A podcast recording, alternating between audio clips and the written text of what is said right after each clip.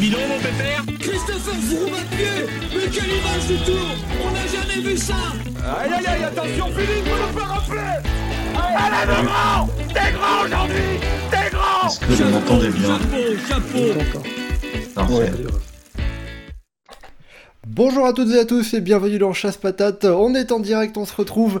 Euh, pff, vous avez entendu pendant le générique, c'est, on est en direct, on, on s'organise. Euh, on a, euh, on, a Raphaël qui, vient d'arriver dernière minute. Déjà, merci Raphaël de, nous avoir rejoints pour, euh, compléter cette équipe.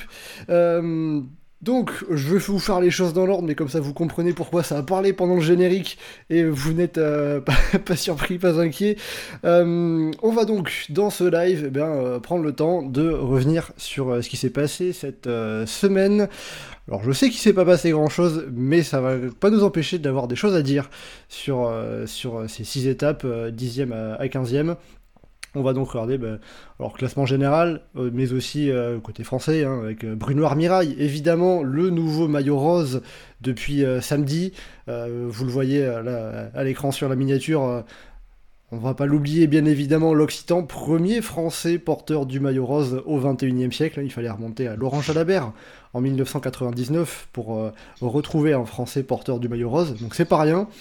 On va également parler des baroudeurs qui ont remporté 5 des 6 étapes, des sprinters, puisque la sixième est revenue à un sprinter, Pascal Ackermann, et on se penchera pour finir sur euh, la dernière semaine qui arrivera euh, avec ben, à peu près toutes les grandes étapes, les étapes les plus difficiles de ce Giro, et qui devrait donner le dénouement de ce Tour d'Italie 2023.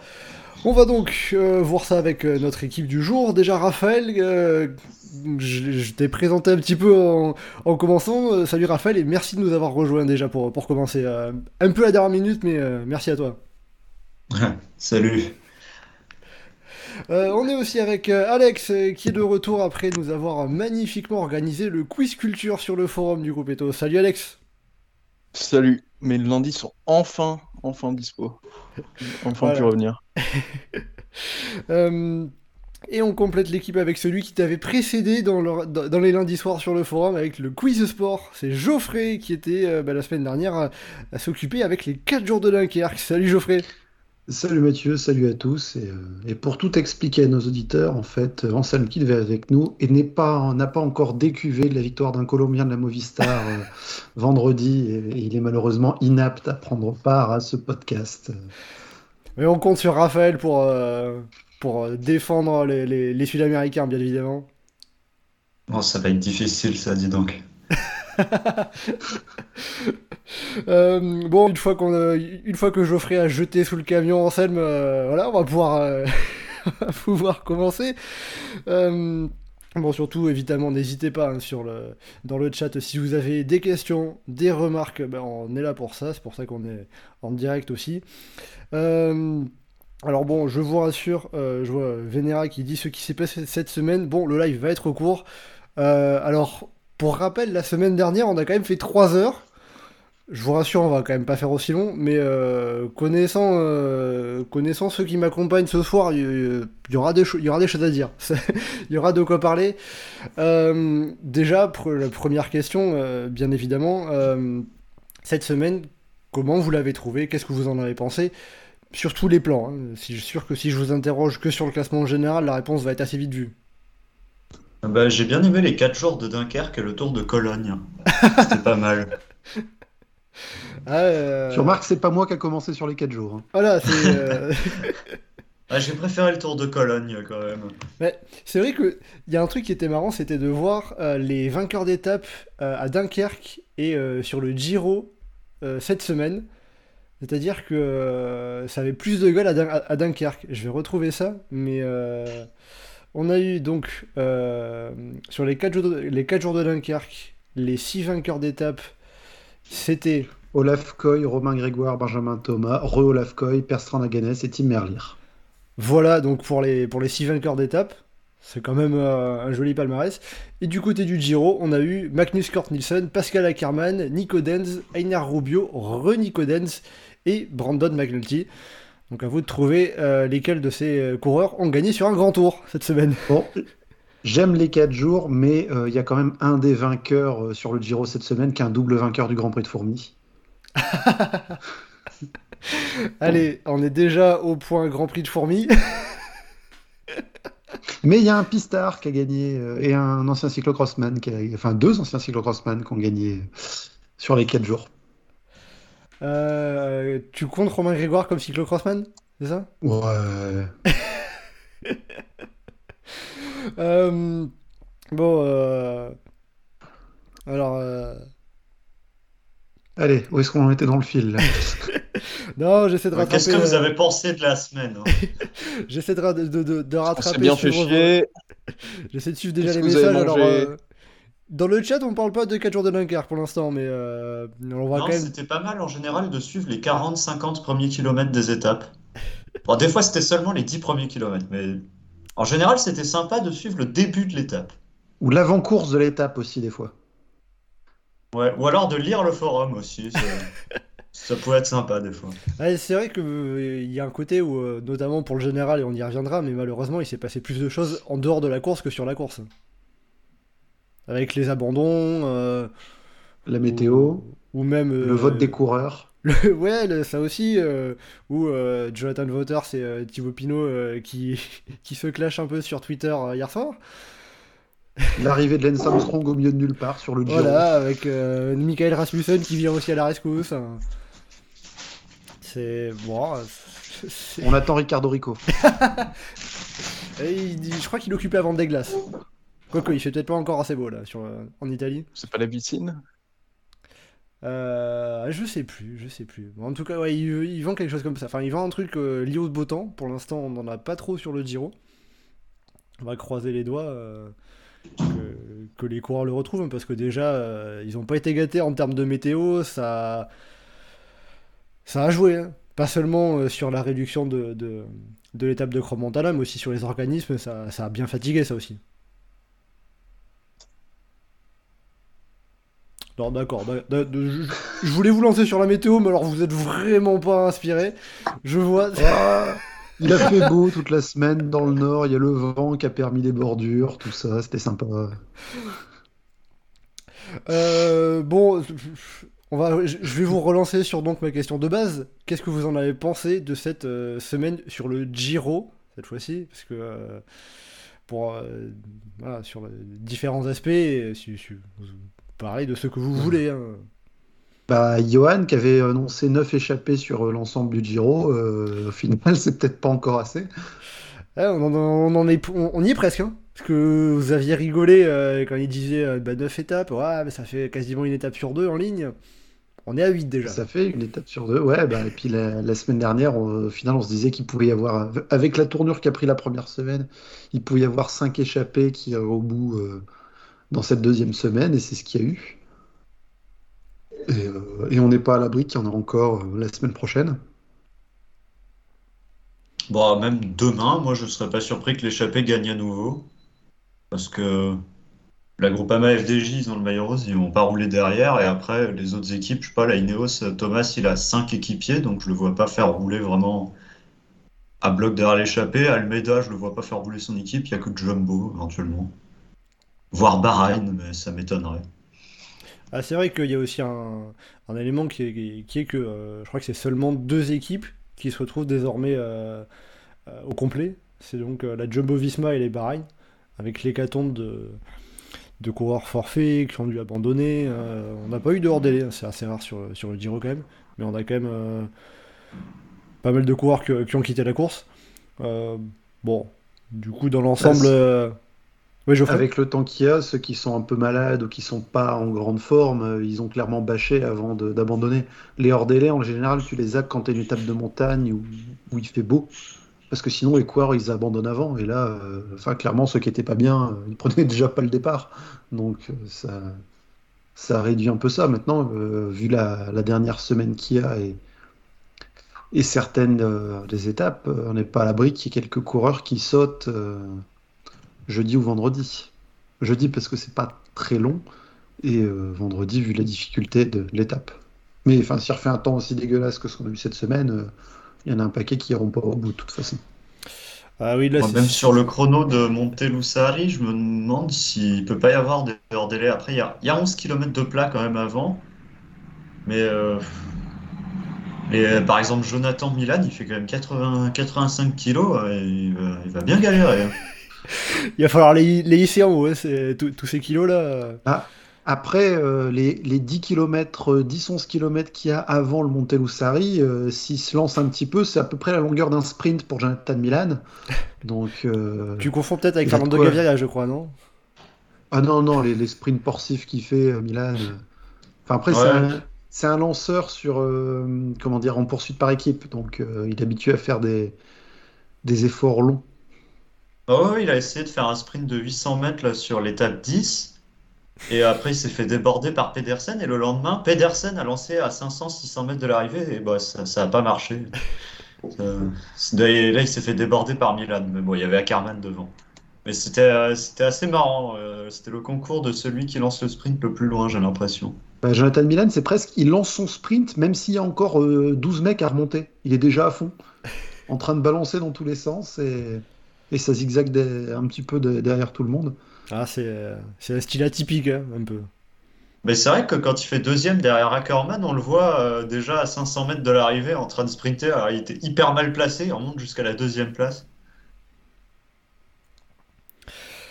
Euh, alors, euh, je, je lis vos messages dans, dans le chat un petit peu. On a par exemple euh, David qui nous dit euh, Pour l'instant, c'est le pire Giro que j'ai vu. Si on, C'est le on pire grand tour aussi. hein. si on refait un bilan global, donc Alex, t'es plutôt d'accord avec lui. Ouais, je suis plutôt d'accord, on s'est on s'est fait chier. En tout cas, pour la, pour la lutte au classement général, c'est. c'est, euh, Enfin, tu vas, tu, tu vas te coucher euh, day one et tu reviens là, et t'as rien raté, quoi. C'est rien passé.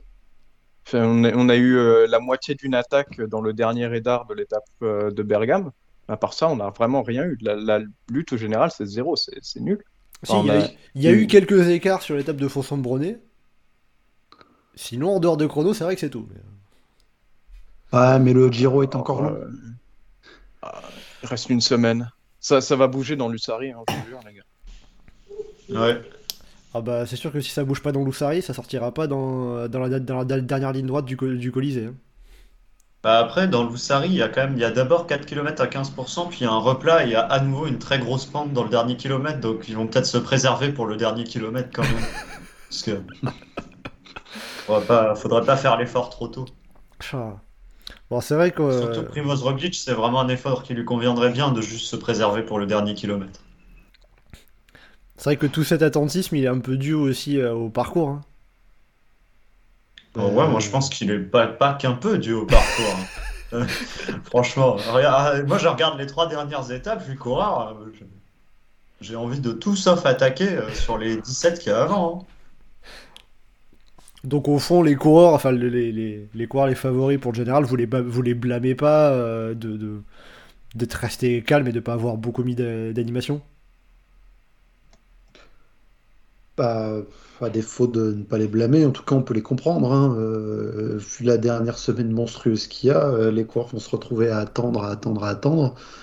Et ce qu'on pourrait presque craindre, c'est que un petit peu le Monte Brandonnet, encore plus euh, le Val d'Isoldo, ça fasse des écarts un petit peu, sans qu'il y ait vraiment de course, et qu'au final, euh, vers les trois cimes d'Avaredo, tout le monde soit presque déjà content de sa position et qu'il se passe encore moins de choses dans cette étape-là. Surtout le bonne donnée, j'ai dû voir, j'ai vraiment du mal à voir comment ça va ne pas faire d'écart en fait. C'est ça. Je vois peut-être une course d'attentisme, mais vu les pourcentages la difficulté, j'ai dû vraiment du, énormément de mal à voir comment. Enfin, il y aura peut-être pas d'attaque, mais je, le vois, je vois vraiment pas comment les. Il il y aura pas au moins une première hiérarchie de coureurs avec eux ils vont jouer le podium, eux ils joueront le top 5, eux ils joueront le top 10, eux ils sont déjà ils sont à perpète.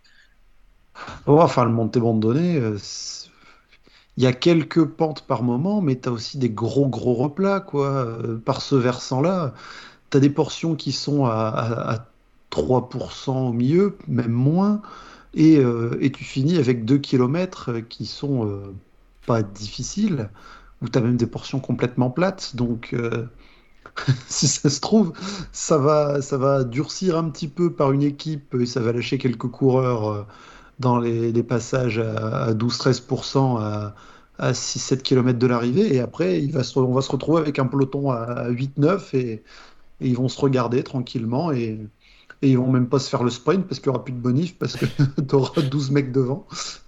Ah, j'allais te dire, euh, donc, donc là tu nous fais le, la, description d'une victoire de Primoz Roglic au sprint dans un, dans, dans un petit groupe de, de 5-6 coureurs, mais... Euh... Oh. Attention, Almeida, il peut, il peut peut-être le battre, si Roglic n'est pas au top du top de sa forme. Ouais, et au final, on va se retrouver à avoir un duel entre Benili et Bauke Molema.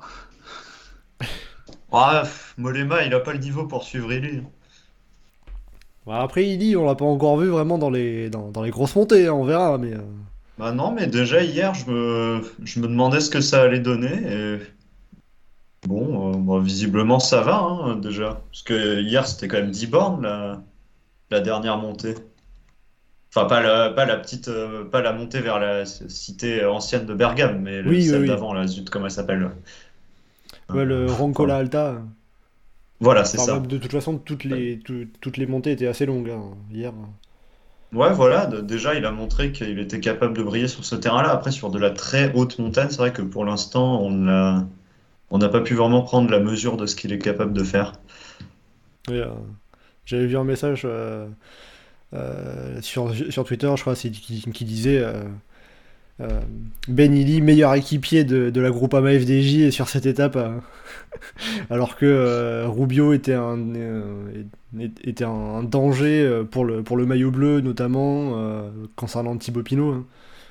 Bah, maintenant, Ben Lee est un danger pour le maillot bleu. donc, euh, Voilà, lui aussi maintenant, euh, mais euh, sachant qu'il y a encore David Ebaïs qui a hein, le, ce maillot bleu. Donc, donc, Ouais, euh, alors David Ebaïs. Après, quand on voit les points qu'il y a en dernière semaine, c'est vraiment ridicule. Je crois que l'étape des trois cimes du Lavaredo, tu peux gagner euh, quelque chose. Je crois que c'est 180 points euh, le maximum possible sur cette étape. C'est vraiment n'importe quoi. Bah, surtout avec les, tra- les trois sims qui récupèrent le, la Chimacopie. Qui Ouais. Ouais, ouais, bah, il qui y a, la- y les trois cimes, il y a deux cols première catégorie. Attends, c'est combien les points pour la Chimacopie? c'est 50 points au premier. Sachant que, sachant qu'attends, Ah. Sachant qu'attendez, je, je- en fait, avec le barème bizarre du Giro où une arrivée au sommet euh, marque un peu plus de points, mais pas forcément complètement, euh, je crois que Ah, ça- peut-être qu'avec Chimacopie plus arrivé au sommet, on a. Bah, justement, ça dans le règlement, c'est pas précisé, comme c'était pas censé être le cas, euh, sachant que le règlement italien et le, règlement anglais sont différents. Ah, mais alors, donc, la Chimacopie, c'est 50, 30, 20, 14, etc. Et la première catégorie en arrivée d'étape, donc comme aurait dû être initialement le- l'arrivée au Trecime, c'est 50, 24, 16, 9. Donc encore plus dégressif. Non, bon. je pense qu'ils vont garder le Chimacopie. hein.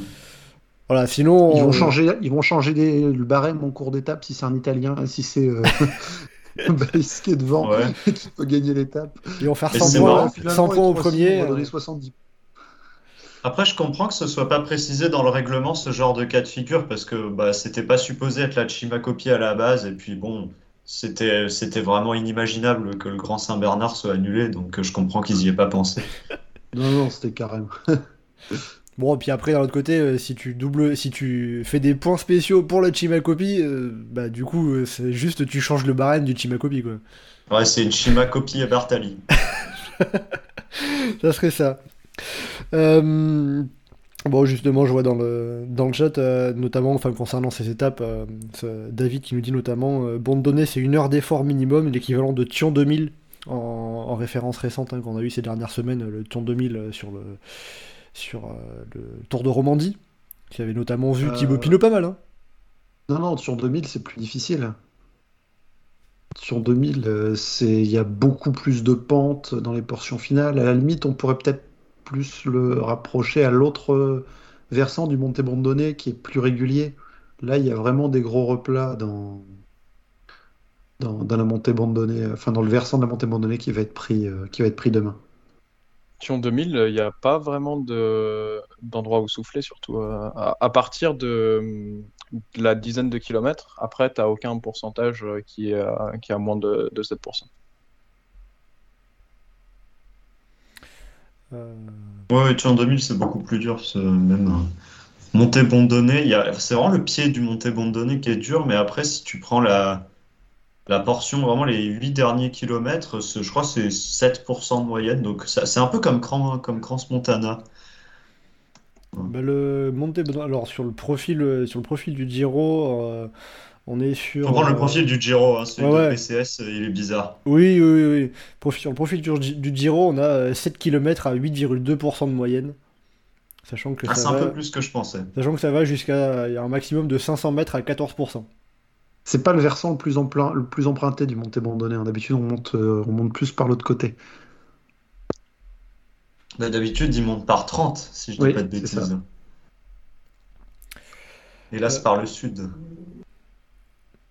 Bon, euh, on va quand même. Enfin, alors, je sais qu'il y a quand même pas grand chose à, à dire de la semaine écoulée, mais euh, on va quand même en parler un peu parce que là, ça partait déjà sur les, sur les prochaines étapes.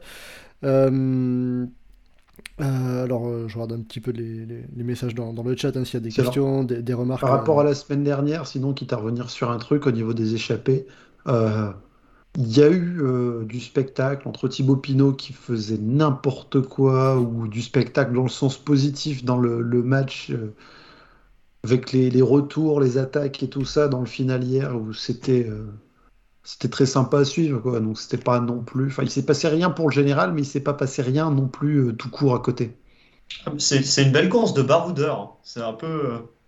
Ça me fait penser au Tour de France 2016, quoi. On s'ennuyait ferme pour le classement général, mais par contre, dans les échappées, c'était super. Ouais, c'est un peu. Ce qui est paradoxal, c'est que c'est presque un peu l'opposé de, de ce qu'on avait depuis le début de la saison, où on n'avait eu aucune échappée qui était allée au bout, euh, en tout cas en World Tour. Et là, pour l'instant, on a que de ça.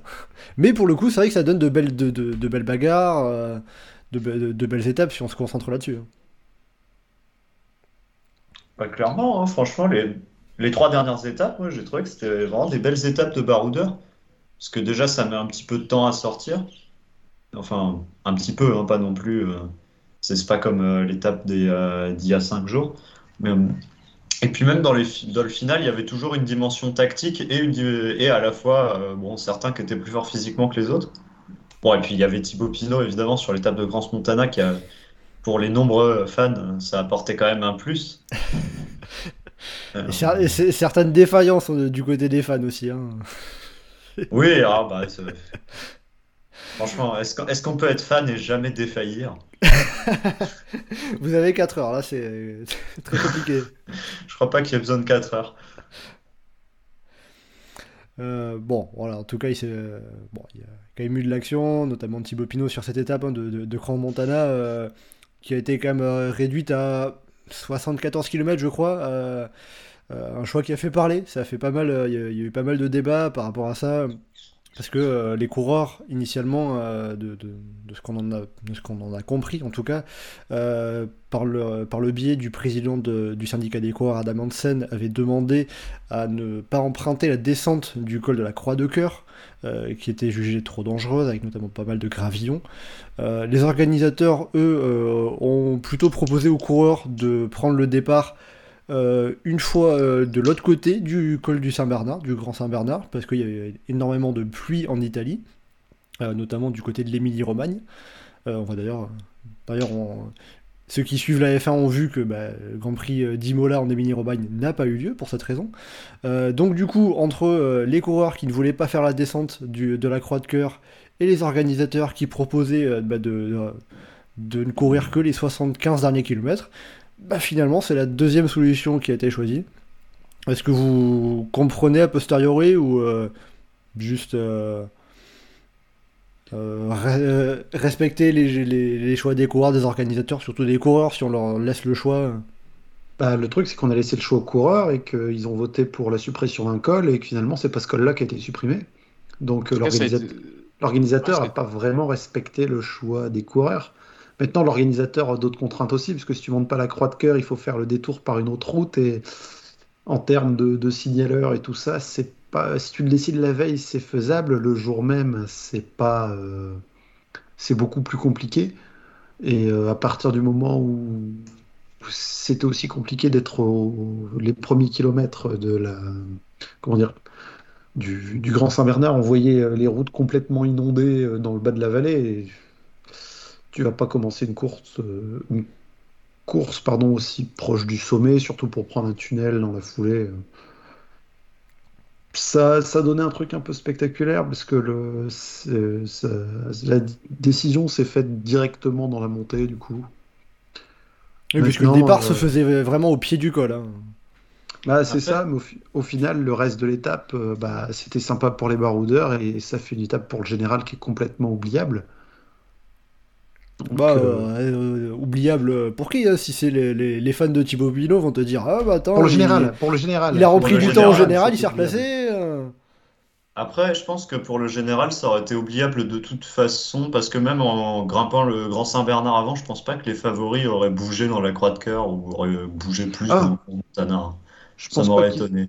Je pense pas qu'ils auraient bougé dans la Croix de Cœur, mais il y aurait eu une accumulation de dénivelé positif un peu plus grande avec le temps euh, il y aurait eu plus d'usure avec de nombreuses heures de sel avant dans des conditions difficiles et ça aurait fait quelques défaillances. De fait, ça aurait fait plus d'écart. Ah, peut-être des défaillances, effectivement. Mais je pense pas qu'il y aurait eu beaucoup d'attaques. Ça, euh, ça Vu ce qu'ont fait les favoris sur cette étape-là, je pense pas qu'ils auraient attaqué. Des défaillances, peut-être, effectivement. Après, sinon, on disait. Euh, mais des défaillances, on en a eu, on en a eu au niveau de l'organisation. Attends, excuse. des, défaillances, on en a eu, c'est juste pas au niveau des leaders, c'est au niveau de l'organisation qu'on en a eu. Euh, ouais, au niveau des fans de Thibaut Pinot aussi. des euh, fans de Thibaut Pinot, bien sûr. Euh, bah, énorme c'est ce qui fait la beauté de Thibaut Pinot et de ses fans. Et donc, oui, on disait, les, les, coureurs avaient voté pour l'annulation d'un col et on en a annulé un autre, mais moi, de ce que j'ai compris, c'est la descente de la croix de cœur qui posait problème plus que la montée. Donc finalement, le compromis est un peu, un peu bizarre, puisque en gros, les coureurs disent oui, la descente est dangereuse, donc on aimerait bien ne pas l'emprunter. Donc évidemment, bah, on ne peut pas emprunter le col aussi, puisqu'on ne va pas monter le col et pas faire la descente. Et, euh, et puis finalement, l'organisateur dit on n'a pas envie d'enlever ce col, donc on en enlève un autre, dont la descente est moins dangereuse. C'est un peu. Le, compromis est un peu spécial. Bon, en conclusion, le peloton a descendu la croix de cœur vraiment sur les freins, donc il n'y a pas eu de problème. Mais voilà, le, compromis était quand même un petit peu bizarre. Après, euh, un, autre compromis, ça aurait pu être de monter le Grand Saint-Bernard et de mettre l'arrivée au sommet de la Croix de Cœur. Là, là, on aurait de la lutte pour le général, au moins. Ah, mais pour le coup, Grand Montana aurait gueulé, pour le coup. Mais euh. Ah, bah là, oui. Je pense que les organisateurs ne pouvaient pas faire ça, mais c'était théoriquement la solution idéale. Dans un monde ah où on n'en a rien à faire qu'une communauté de communes est payée pour avoir l'arrivée. Ouais. Euh, justement, par, rapport à la au passage de la croix de cœur, notamment la descente, on a Alexandre dans le chat qui nous dit ce que, ce que je ne comprends pas, c'est que les coureurs se plaignaient de la descente de la croix de cœur alors que ça fait 6 mois qu'on connaît le parcours, ils se sont réveillés au dernier moment. Je crois que c'est euh, surtout parce qu'il y avait euh, plus de gravats que d'habitude. Que la descente n'était pas forcément euh, sûre avant, mais que si elle avait été correctement balayée, il n'y aurait pas eu de soucis. Sauf que là, il me semble que c'est pas à cause de l'état de la descente normale, mais c'est que les images qu'ils donnaient juste avant fait, faisaient qu'il y avait beaucoup plus de gravats que d'habitude et qu'ils avaient vraiment peur qu'il y ait, une, euh, qu'il y ait un gros accident. C'est ça, le, problème, c'était pas tant la descente en soi, parce que les descentes dangereuses, il y en a régulièrement. C'était avec, euh, combiné aux conditions météo qui rendaient les, la route beaucoup plus compliquée. Ouais, puis surtout la croix de cœur, il me semble que jusqu'à récemment, c'était pas goudronné, donc euh, oui, ça, le, versant nord. tous les, Donc, euh, je crois qu'ils l'ont goudronné assez récemment et que il y avait, il y avait encore des nids de poules et qu'ils les ont bouchés un peu à l'arrache et que c'est pour ça qu'il y avait du gravier. Enfin bon, oui, le goudronnage. On pourrait très bien emprunter tous les super beaux cols italiens. Il y a plein de cols italiens avec des super routes euh, qui sont hyper difficiles et tout, mais non, ils vont chercher un col en Suisse. pour le coup, c'est en Suisse. route au dernier moment, vraiment. Pour le coup, au moins le pour, le, pour le coup, au moins le goudronnage de la Croix de Cœur, ça fera plaisir à tous les à tous ceux qui tracent des parcours en Suisse et que ça fait des années qu'on leur dit, bah non, vous pouvez pas prendre la Croix de Cœur, c'est pas goudronné en haut. Maintenant, si. Avant risque et péril, mais oui. C'est le souci en fait des montées en Suisse. C'est soit tu as une autoroute à trois voies euh, hyper large avec l'asphalte qui est un billard, soit tu te retrouves à avoir un truc qui est, qui est un chemin de montagne qui est juste emprunté par les bergers et t'as pas nécessairement de l'asphalte partout. Euh, bon, une fois parlé de, de cette étape de, de Grand Montana et euh, tous les débats qu'il y a eu autour du, autour du parcours, un mot sur le classement général. Je dis un mot parce que je pense qu'il n'y en aura pas beaucoup non plus sur le classement général. Euh, j'ai noté euh, le classement général. Question, rien à signaler. Est-ce que le fait qu'il ne se soit rien passé euh, à peu Il y a près, eu des hein, chutes quand même. il y a eu des, oui, il y a eu des chutes. Enfin, en termes de, les favoris n'ont à peu près rien enclenché. Il y a eu euh, une mini attaque euh, d'Almeida et Roglic euh, hier euh, dans le final vers Bergame. Mais sinon, vu que les favoris n'ont à peu près rien tenté cette semaine, est-ce que ça veut dire qu'il n'y a rien à retirer, rien à conclure de cette semaine côté classement général? Il y a des choses à conclure par ceux qui ont abandonné. Euh, C'est plus du tout la même chose d'avoir Geraint Thomas et Theo Gegenhardt euh, aussi proches tous les deux de, la tête que, là d'avoir juste euh, Geraint Thomas seul. Même s'il reste Almela Rensman et Lorenzo Plus euh, dans le top 10, mais c'est pas ça qui va, qui va changer la donne chez Ineos. C'est c'est vrai que la semaine dernière, on avait euh, débattu un peu du, euh, des équipes qui pouvaient faire les tactiques avec plusieurs coureurs placés dans le top 10. On avait Ineos avec Thomas et Geigenhardt plus Sivakov. Geigenhardt n'est plus là. On avait Bora avec Vlasov et Kemna. Vlasov n'est plus là. On avait Alme- euh, UAE avec Almeida et Vine. Vine a pris un éclat. Il n'est est plus en position de jouer, quelque chose au général. Donc de fait, euh, bah, on va se retrouver qu'avec des individualités les unes face aux autres. hein. Non? C'est surtout Ineos euh, dans les équipes. c'est l'équipe qui a le plus évolué entre guillemets dans la semaine, avec l'abandon de Geoghenath, mais aussi Sivakov qui a chuté et donc qui n'est plus du tout placé comme il l'était.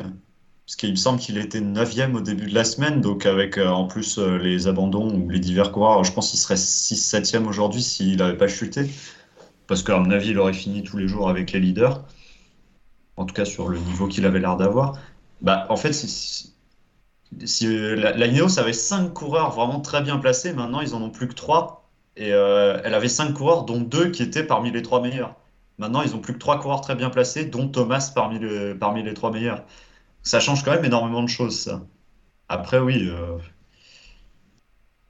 ça limite, ça limite vraiment les possibilités tactiques d'Ineos. On pouvait s'attendre à ce qu'Ineos puisse tenter des attaques de loin pour mettre la pression sur les autres équipes. Là, on peut juste attendre à ce qu'il fasse un train pour Thomas. Euh, concernant les autres équipes, bah, il y a éventuellement Jumbo, puisque Sepkus s'est replacé euh, par l'intermédiaire d'une échappée en milieu de semaine. Là, c'est sur, sur quelle étape déjà? C'est. Ah zut. Oh, j'ai oublié où arrivait l'étape en question. C'est que. Euh. Alors, je vais te dire ça, c'était l'étape Ah, de Rivoli. C'est l'étape de Rivoli, merci. Voilà, où euh, Kuss se replace. Il me semble que maintenant, il a, il a quoi? Il est à 6 minutes, non, de Thomas? Euh, il, il- alors, il est à 10 minutes de Bruno Armirail, du coup, ça fait 9 de Garin Thomas. Ça reste Ah, quand même assez loin. un peu plus loin que je le pensais, mais pour le coup, Jumbo peut tenter de le remettre dans une échappée pour mettre la pression.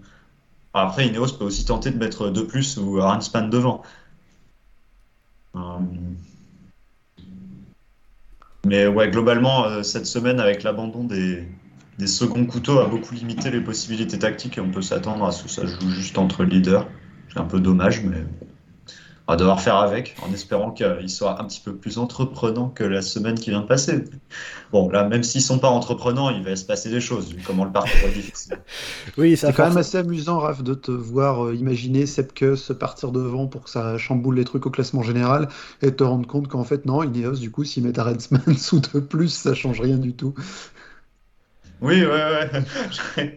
J'ai- essayé d'imaginer un scénario, puis je me suis dit, ah bah oui, mais Ineos peut faire la même chose, parce qu'en en fait, j'avais oublié qu'à la base, ils avaient 5 coureurs bien placés, et là, ils en ont seulement 3. C'est ça, ils avaient déjà trois coureurs dans le top 10 et là, ils en ont trois, mais il y en a deux qui ont abandonné et ils en ont Après, le truc, c'est encore que- trois. Pour Jumbo, mettre Kuss devant, c'est quand même, entre guillemets, moins coûteux, parce qu'ils peuvent mettre Kuss devant, Roglic a quand même encore 6 autres équipiers, dont plusieurs qui grimpent pas mal. Notamment Juan Denis, qui est de plus en plus en forme, et euh, bon, les pics de forme pile calibrés comme il faut, il sait faire. Et euh, alors que Ineos, s'ils mettent soit Arensman, soit de plus devant, il n'y a plus que 4 coureurs autour de Thomas, dont, euh, dont euh, qui Ben Swift, par exemple, qui va pas s'accrocher dans le grand col. Enfin, je dis ça, mais il est passé, la- il a passé la croix de cœur pas loin du, pas loin de- des leaders. Donc, Tu parles quand même d'un ancien vainqueur à l'Alpe d'Huez. Hein. Ouais, ouais, c'est vrai, c'est vrai. On oublie trop souvent. Mais oui, c'est vrai que forcément, euh, les, les- la, la- la composition restante des équipes euh, va jouer.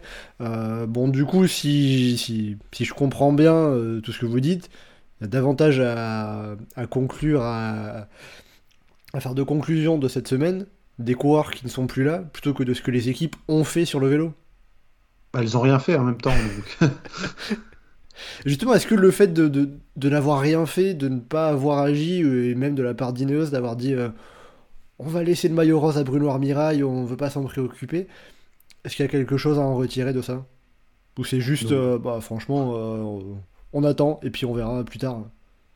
Bah, c'est ça, mais c'est ça depuis le début du Giro, mais c'est ce qu'on craignait quand on faisait la présentation du parcours dans, dans le podcast d'avant-course, que, que la, la dernière semaine galvanise toutes les attentions et que, qu'il se passe pas grand-chose avant.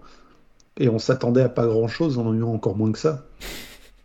Maintenant, l'abandon de Remco Evenepoel joue aussi un peu, parce que si, s'il se retrouvait à être en tête avec deux minutes d'avance, euh, derrière, ça aurait pas nécessairement été la même course. Bah, ça aurait Ouais, peut-être attaqué si Remco Montana, par exemple. Si on a Remco Evenpool, Bergame. leader, avec 3 minutes d'avance sur tout le monde, et que derrière Ineos a 5 coureurs entre la deuxième et la quatorzième place, là je pense qu'Ineos euh, ne fait pas rien. Enfin, j'espère, même si euh, ils nous ont quand même habitués euh, depuis, Attention, c'est aussi depuis Ineos. que Portal n'est plus là, ils nous ont habitués à faire bien n'importe quoi tactiquement. Mais on peut supposer qu'ils auraient quand même beaucoup plus bougé euh, s'il y avait eu Remco Evenpool devant. Après, la question était euh, sur euh, Remco, c'était aussi euh, son état de forme, qui s'il aurait pu euh, garder son état de forme sur euh, autant de temps. Mais enfin bon. Là, après, on est encore sur de la supposition. Ouais, moi j'avais supposé qu'il pouvait, en me basant sur son enchaînement classique à San Sébastien Vuelta mondial de l'année dernière. Je me disais que tenir le Giro trois semaines en top forme, ça me paraissait pas déconnant.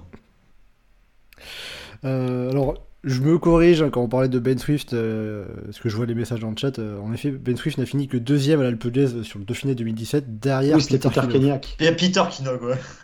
Quignac, Ah, voilà. ça c'est un beau doublé de légende. prononciation de l'île de Man. Ah oui. Euh, Bon, et puis je vois dans le chat, euh, ils sont aussi, euh, tout le monde est à peu près d'accord aussi avec vous concernant la tactique Ineos. Euh, Alexandre qui nous dit, c'est pas le genre d'Ineos d'envoyer des gars devant. Non, Ça peut selon les circonstances, mais là ils sont, enfin ils sont, ils ont le coureur le mieux placé au classement général.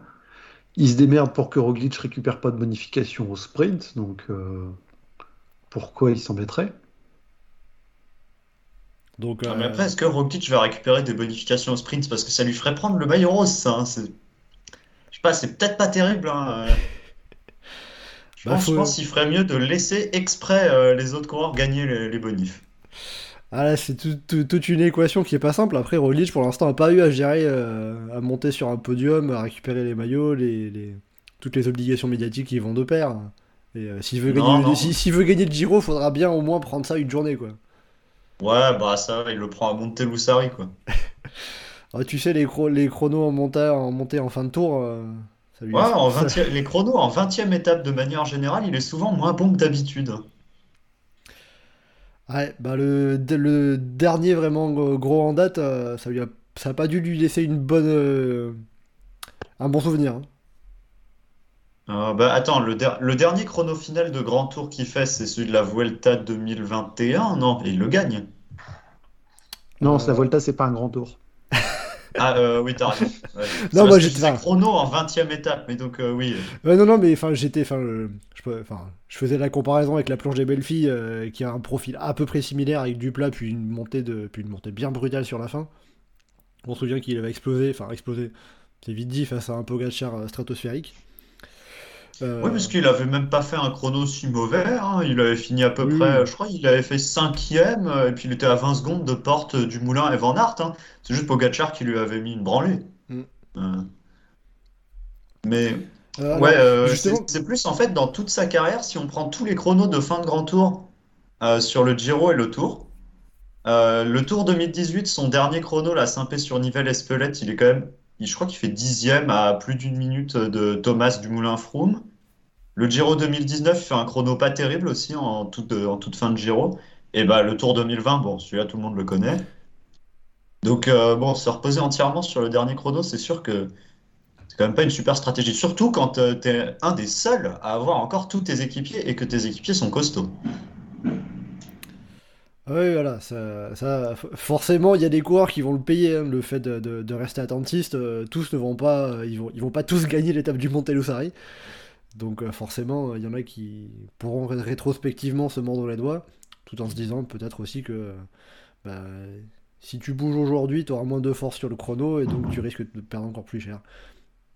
C'est toute l'équation qui est compliquée à gérer. Après, je, vois une question. Alors, ça parlait de Roglic qui fait les bonifs, mais oui, mais ça lui ferait prendre le maillot rose. Euh, une question Non, de... ça c'était une blague. hein. Oui, non, mais euh, par rapport à ça, euh, question de Stradri dans le chat. Qu'est-ce qui se passe demain si Bruno Armirail part dans l'échappée Justement par rapport à ça? Bah, pour moi, ça ferait comme quand Van Avermaet était en jaune et qu'il partait en échappée en montagne sur le début du tour. Euh, tout le monde s'en fout et on va le laisser partir. Parce Bah, qu'il ne tout- veut pas gagner. Tout le monde, tout Il le monde va s'en fout tellement que le peloton arrive hors délai. Un mélange, un, un mélange Grand Borland 2018 et Pontarlier 2001. euh, Ouais. Ça, ce serait sympa. Comme ça, Bruno Armirail aura une chance de gagner le Giro. Voilà, bah écoutez, ça je le signe, mais alors je pense que dans le terme de probabilité, euh, on est assez Oh, c'est faible. faible. Voilà, Ah, FDJ, je- ils ont déjà gagné euh, un classement général avec un maillot rose, c'est bon. Ouais, Ils ont eu face plus à un meilleur plateau en plus. Donc, Ils euh, ont eu le plus prestigieux des deux maillots roses. euh. Euh, au moins celui-là, a- celui auquel tu fais référence, Geoffrey, au moins celui-là, cette semaine, tout le monde le voulait. ça on est sûr. Ouais, c'est vrai qu'il était disputé l'autre. Ouais, alors que là, c'est un peu, euh, c'est c'est un peu au jeu de, euh, je veux pas le garder non plus. euh, Evenpool avait fait ça, l'avait laissé avec Nesund. euh, ensuite, bah, Thomas l'a fait, Ineos l'a fait pour le laisser filer à Bruno Armirail, qui a réussi à le conserver hier, même si euh, ça avait pas trop bataillé euh, du côté du peloton. Et Roglic va le prendre au Trecime di Lavaredo. Et sur euh, le dernier Et il va chrono, le il va laisser le laisser le filer à Almeida. Euh, justement, ce maillot rose, Bruno Armirail, il peut le garder combien de temps à votre avis? Il le perd demain Deux ou heures. il va encore le conserver un petit, quelques petits jours? Deux heures. Il le perd euh, au Passo Santa Barbara. Franchement, s'il arrive à prendre l'échappée et que tout le monde s'en fout, euh, il y a moyen qu'il le garde encore bah, demain et après-demain. Après, le plus probable, c'est que c'est qu'il le garde pas demain quand même. Enfin, je serais surpris qu'il le garde demain, mais bon, Ce c'est pas impossible. Ce serait est- surprenant quand même parce que Ar- Armirail, euh, c'est pas quelqu'un qui grimpe euh, très très bien. Il, il passe les bosses, ok, mais euh, bon, euh, certes, l'étape, c'est pas euh, des cols qui sont très très durs, mais c'est quand même de gros pourcentages. Il y a plusieurs cols tout au long de l'étape. Ça va piquer dans les jambes. S'il y a 200 bornes, Ah, moi, je, moi, à- je le vois pas du tout euh, garder le, garder le rose. À la pédale, c'est sûr qu'il le perd largement. Je pense même que si ça se joue vraiment à la pédale, il est même plus dans le top 10 euh, demain soir. Mais, euh, mais si c'est le bordel en début d'étape et que, euh, enfin, on commence par 60 bornes presque entièrement plat hein, sur le bord de- du lac de Garde, Avec beaucoup de tunnels d'ailleurs. si, si ça bourrine dans tous les sens et qu'il y a 27 mecs qui sont échappés et qu'il est dedans, bah pourquoi pas? Ouais, moi franchement, je pense qu'il va essayer de. Je, pense qu'il doit essayer de prendre l'échappée. Après, est-ce qu'il va réussir, c'est une autre question. Mais si- s'il y arrive, je vois aucune équipe en fait essayer de l'empêcher de prendre du champ, à moins qu'il y ait un mec dangereux dans l'échappée. Genre Einer Rubio, par exemple, le- je pense qu'il va essayer de reprendre l'échappée et lui, clairement, on lui laissera pas du champ. Bah, il y a le côté. Enfin, ça dépend qui roulera sur lui après. hein. Ça dépend qui roulera en tête du peloton. hein, mais. euh, Ouais, euh, bah après Rubio, ça reste quand même... enfin, c'est un grimpeur correct, quoi. Je pense qu'on va pas lui laisser prendre, par exemple, 17 minutes demain, euh, comme, euh, comme on a laissé à Armirail. Sur- surtout qu'il est à quoi? Il est à 5 minutes au général. euh. il y 5-30, a ouais. 5 Ouais, 5, 5 minutes 29, ouais. Donc il est à 4 minutes 20 de Thomas, quoi. Donc euh, voilà, s'il y a un mec comme ça dans l'échappée, et franchement, je, je pense que Rubio va essayer de partir pour prendre des points pour la montagne, c'est sûr que l'échappée prendra pas beaucoup de champ. Et dans ce cas, Armirail devant, il garde pas son maillot rose.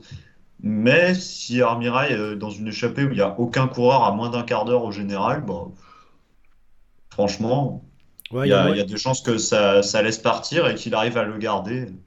Oui, c'est-à-dire que s'il n'y a pas de coureur dangereux au général, Ineos, Jumbo euh, vont faire comme les jours précédents à paroler, quoi. Bon, ouais, ouais, je, je vois pas pourquoi ils changeraient de stratégie alors que les, les trois étapes les plus dures, c'est les 18, 19, 20. Donc je vois pas pourquoi sur l'étape 16, ils se mettraient à subitement faire complètement différemment de ce qu'ils ont fait sur les étapes d'avant.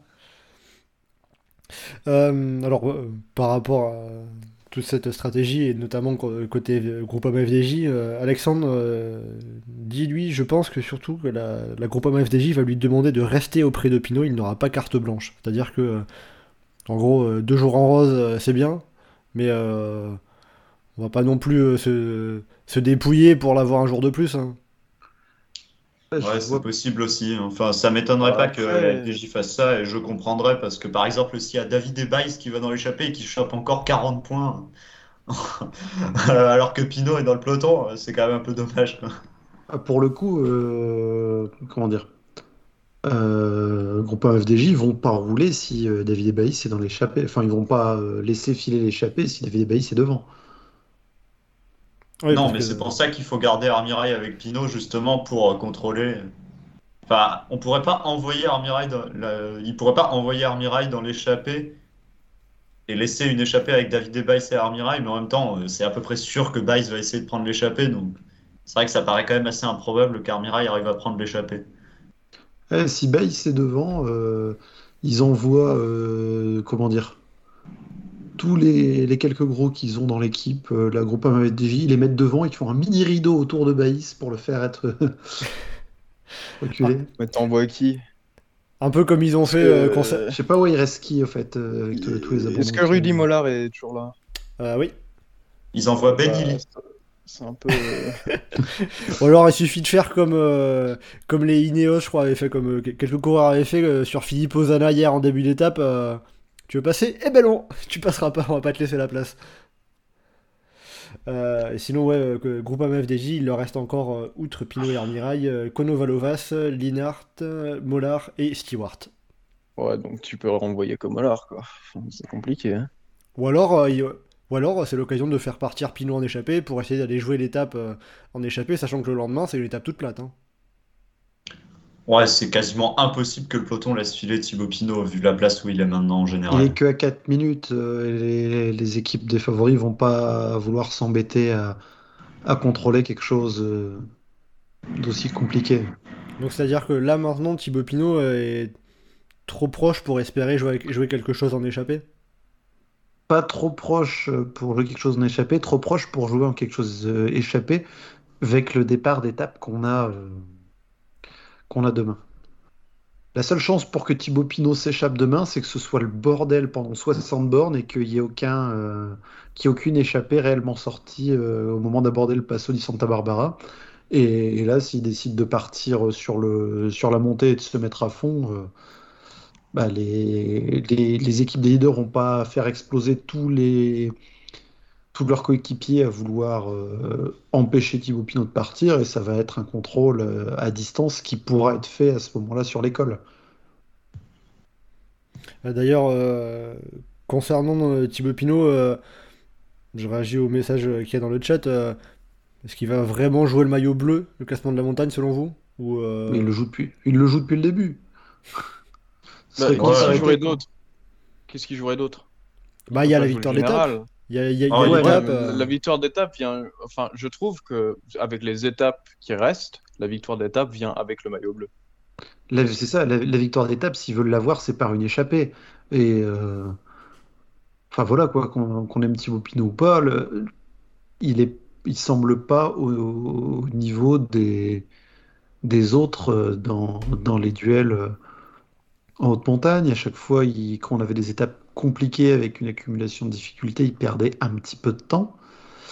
Si on, s'il finit en bleu, c'est parce que il, il a pris euh, une échappée. euh, dans une belle étape. L'étape des trois cimes de Lavaredo peut suffire pour ça.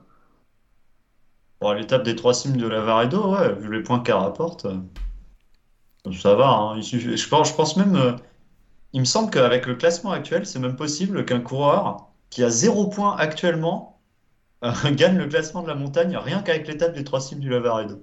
Alors, il faudrait Après- quand même que Baïs, euh, Pinot, Rubio n'en marquent aucun, mais euh, techniquement, Ouais, ouais, oui, non. mais par faudrait qu'aucun des gros coureurs en marque et que lui, il prenne tous les points possibles. Ouais, non, ce serait Compliqué, ce serait- quand même. euh, Il faudrait, il faudrait faire un truc énorme. Mais qu'à- après, sans aller jusque-là, on peut très bien imaginer un coureur qui a 0 points aujourd'hui, qui sur la dernière semaine se met à jouer le classement de la montagne, il peut le gagner. Tellement le barème est complètement absurde. Bon, après, Enfin, je le barème et le parcours, c'est la, c'est la combinaison du barème et du parcours qui fait que c'est possible de faire ce genre de choses. Je sais, je, je sais pas si c'est fait exprès, mais je suppose que c'est fait exprès pour garder le suspense au maximum. Bah, pour le général, en tout cas, oui. Mais... euh, Absurde en italien, ça se dit romantisme. C'est euh, ça, en Italie, c'est le même mouvement littéraire en fait. Euh, euh, dans le chat, on a. Je, re- je rebondis hein, sur, ça. Alors, euh, aussi, euh, précision de, Steve Pemi euh, concernant le classement de la montagne. David Ebaïs a actuellement 144 points et il y en aura 166 maximum euh, à aller euh, gagner sur l'étape des Trecime di Lavaredo. Donc, euh, en effet, mathématiquement, un coureur qui a 0 points euh, peut dépasser David Ebaïs si David Ebaïs ne marque aucun point d'ici là. Euh, je voulais rebondir sur, euh, sur une remarque concernant Thibaut Pinot. Alexandre qui nous dit Pinot a vu large en courant le général, l'étape et le classement de la montagne. Ça le met en difficulté pour avoir l'un des trois désormais. C'est-à-dire que est-ce que Pinot, il a vu trop gros en voulant tout profiter de tout? Oui, moi je suis d'accord avec ça. Euh, je pense que déjà sur l'étape de Grand Montana, par exemple, il aurait dû jouer, il aurait, il aurait dû jouer soit le classement général, soit complètement l'étape en en ayant, enfin, soit le, soit il joue le classement général en faisant toute la montée à son train et il en a rien à faire des deux Sud-Américains, soit il joue l'étape et le maillot bleu. En... Et dans ce cas, il par exemple, il n'hésite pas à faire du surplace à, à 5 km de l'arrivée pour leur mettre la pression. Mais là, il a fait un espèce d'entre-deux. J'avais l'un. Je, sais pas, j'ai. Bon, sa tactique était complètement impossible à cerner parce qu'il faisait n'importe quoi. Après, il y a un côté où il l'a dit après euh, lui-même, c'est que euh, il voulait, enfin, il, a dit au DS, je crois, c'était un peu, euh, laissez-moi tranquille, je gère et un peu je veux profiter et laissez-moi, je m'en, dé- je m'en occupe, je me débrouille. C'est un peu ça aussi. Oui, il avait envie de se Oui. faire plaisir et il savait très... je, je pense qu'il est lucide et qu'il savait très bien que c'était pas forcément la meilleure tactique et qu'il voulait juste faire, euh, se faire plaisir. Enfin, en tout cas, c'est l'impression que j'ai eue. Alex? Se faire, plais- se faire plaisir, je sais pas, mais en tout cas, il aurait peut-être euh, que quelqu'un dans l'oreillette lui dise d'arrêter- d'arrêter de faire des conneries et de choisir un, un objectif quand même. Parce que bon, là, là ça, on aurait dit, euh, enfin, un amateur qui perd, qui est, qui perd, qui perd son sang-froid alors que le mec, il, il est dans le peloton depuis, depuis euh, quoi, 15 ans. Donc, enfin, ouais, ça, ça a pas laissé la meilleure impression. Ouais, il s'était On pas mal est- dispersé. euh. On est avec Thibaut Pinot, donc euh, soit il nous faut de la victoire sublime, soit il nous faut de la défaite éloquente. Ça peut pas être une victoire plate. euh. C'est toujours qu'il se passe quelque chose et euh, que ça soit dans, dans le romantisme justement. Voilà. Euh, bon donc justement euh, pour revenir un peu concernant Thibaut Pinot sur qui cherchait, enfin qui visait un peu trois objectifs à la fois. vous ne le voyez pas finir et avec le classement de la montagne et une victoire d'étape et le top 10 au général? Si, puisque même s'il perd du temps en général, s'il récupère le maillot bleu, ce serait par une victoire d'étape, donc par une échappée qui lui fait reprendre du temps, là où certains coureurs qui sont dans le top 10 actuellement vont en perdre. Et euh, dire, là, actuellement, il est euh, 11e à 4 minutes euh, quelque chose. Il peut tout à fait, s'il gagne une étape, finir avec le maillot bleu et terminer la course en étant 8e à 17 minutes, par exemple, s'il y a un beau bordel dans les dernières étapes. Oui, un peu une fin, enfin, un peu une course à ce qu'il avait montré sur le sur la Vuelta 2018 hein, notamment où il avait remporté deux étapes et fini euh, sixième, je crois, du général. Mm. En, en attaquant. euh, bon. euh, Et après aussi sur ce qu'on a vu. sur ce qu'on a vu euh, vendredi sur l'étape de Grand Montana où il était à l'attaque. Alors, certes, il s'est beaucoup dispersé, mais euh, une semaine plus tôt, il avait dit, euh, ouais, je crois que c'était le dimanche ou le, ou le lundi, il avait dit, ben, je suis content que cette journée de repos arrive parce que euh, j'étais un peu malade ces derniers jours. euh, et là, tant mieux, je vais pouvoir, enfin, il y a quelques étapes un peu, un peu plus tranquilles où je vais pouvoir un peu récupérer. Il vous a rassuré vendredi par rapport à ça? Ah bah, il était en forme, hein, clairement. Enfin, en forme, euh, ouais. Je veux dire, moi, je- je- quand, quand il a dit qu'il était malade, il y a une semaine, vraiment, j'ai eu peur quand j'ai vu tous les cas de Covid arriver et tout. Je me suis dit, oh non, c'est pas possible. Donc, ouais, ouais, c'était quand même très rassurant de le voir euh, avec, euh, jouer la gagne d'une étape. En plus, en ayant fait quasiment tout le travail euh, dans l'échappée. Enfin, pas tout le travail, parce que Derek J, par exemple, il a roulé, mais en ayant fait la plupart du travail dans l'échappée toute la journée, physiquement, c'est rassurant. Je ne sais pas s'il a le niveau pour jouer euh, le top 5 du classement général, mais en tout cas, il a le niveau pour au moins aller chercher une étape et le maillot bleu. Ça, il en est capable, le top 10 aussi. Geoffrey? Euh, ouais, le niveau il l'a, il l'a montré. On a, on n'avait plus vu un Français attaquer autant sur la même étape de montagne euh, sur un grand tour depuis Christophe Moreau à Tignes en 2007. Oh, les références.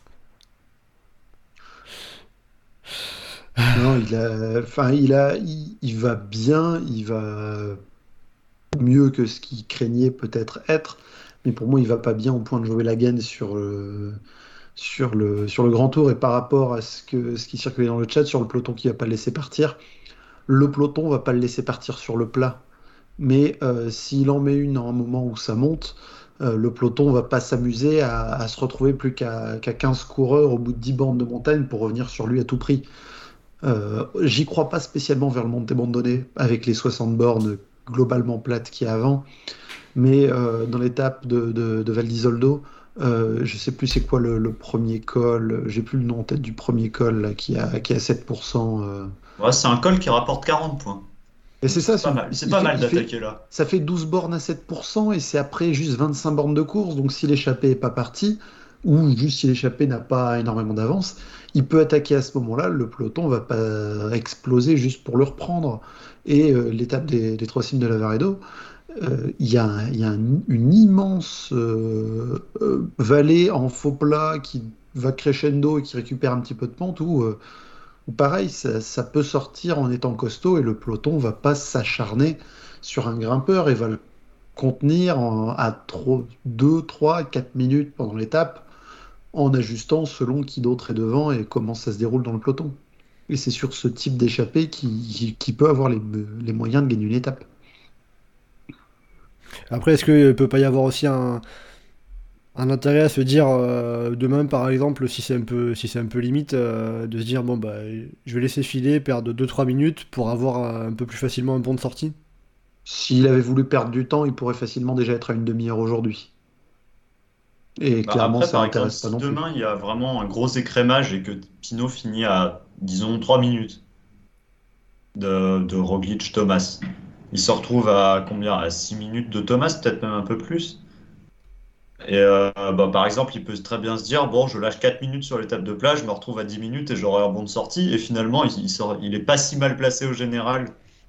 Enfin, il, il aurait un bon de sortie qui lui permettrait de jouer l'étape et le maillot bleu, tout en restant pas trop mal placé au général. Après, est-ce qu'il, moi, je pense pas qu'il va faire ça, mais c'est pas non plus, ce serait pas une stratégie stupide. Bon, en tout cas pour, euh, pour euh, conclure sur, euh, sur, sur Thibaut Pinot, je vais citer Jeu sur le net dans le chat qui nous dit qu'il profite, c'est tout ce que l'on demande et on kiffera avec lui. On peut conclure là-dessus? Oh, bah, je suis complètement d'accord. hein. Moi, j'en- ai rien à faire qu'il fasse 7e ou 14e au général. S'il attaque tous les jours, ça me va très bien. Ouais, Enfin, euh, s'il attaque euh, mercredi, je sais pas si ça va t'aller. hein. Ah, là, là, là, je, je vais quand même. Ah non, euh, tous les jours, tous les jours. Ah Même, dimanche. Il fait le coup Allez, du c'est kilomètre à Rome. C'est c'est lui qui lance une bordure, euh, comment dire, à côté de- des lagunes autour de Venise et tout ça. Le vent souffle et c'est lui qui fait péter tous les autres favoris. Voilà, c'est ça qu'on veut. Allez, et, et dimanche, petite attaque pour montrer le maillot bleu au, au photographe. euh. Ah, il fait Et- le coup du kilomètre, il y aura plus aucun sprinter pour contrôler. Ah, c'est sûr qu'il y en a déjà plus beaucoup. Euh, Alex, un, un mot à rajouter pour, euh, pour finir concernant euh, Thibaut Pinot? Non. Voilà, je sens bien tout ton, tout, tout ton enthousiasme à parler des coureurs français, évidemment, comme d'habitude. Non, juste Pinot. Mais Ah, bonne chance à on lui, mais je, parler je de pense Jack que ça va être compliqué. On peut parler de Jack Haig et là, là par contre, je, je vais quitter le podcast. Ah, il avait l'air fort en plus, hein, Jack Haig. Il était pas mal sur le Tour des Alpes, il avait retrouvé un bon niveau. Il, avait l'air bien, et puis il y a eu la chute là. Ah, c'est moins bien hein, depuis. Euh, bon, alors, euh, j'étais resté sur la page euh, du classement général pour, pour finir comme ça sur le classement général avant de parler des baroudeurs.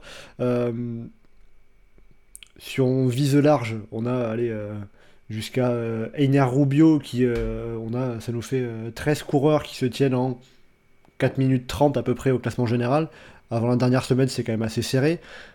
On a combien de coureurs parmi tout ça qui euh, sont vraiment candidats euh, encore euh, à la victoire finale? 4. 4. Ah bah moi j'aurais dit 3. Ah, donc, euh, alors, Alex Geoffrey, euh, alors je suppose que vous avez Thomas, Roglic, Almeida. Le quatrième, ça serait qui? Caruso. Et donc Caruso, c'est celui que tu n'as pas, Raphaël? Ah ouais non, moi j'arrive pas à mettre, j'arrive pas à me dire que Caruso peut gagner le Giro quoi. Vraiment, pour moi Alors- c'est c'est vraiment un ton en dessous des trois autres. Euh, sur le Giro, avec tout ce qu'on a eu depuis le début, euh, vu leur passif, euh, je... pour moi, Geraint Thomas ou Primoz Roglic, euh, ça me surprendrait pas qu'ils finissent en rose à Rome, ça me surprendrait pas qu'ils abandonnent à un moment dans la semaine. Ah ça, ça d'accord, je serais pas surpris. C'est juste que pour moi, pour que Caruso gagne, il faudra vraiment que les trois de devant euh, se, se plantent complètement. Parce que Et- pour moi, ils sont vraiment au-dessus de Caruso physiquement. Ah, sur une longue étape difficile, avec du temps dégueulasse qu'il va y avoir en montagne, Caruso, il peut peut-être aller euh, faire un truc. Mais attention, la, la journée de repos a été trop calme.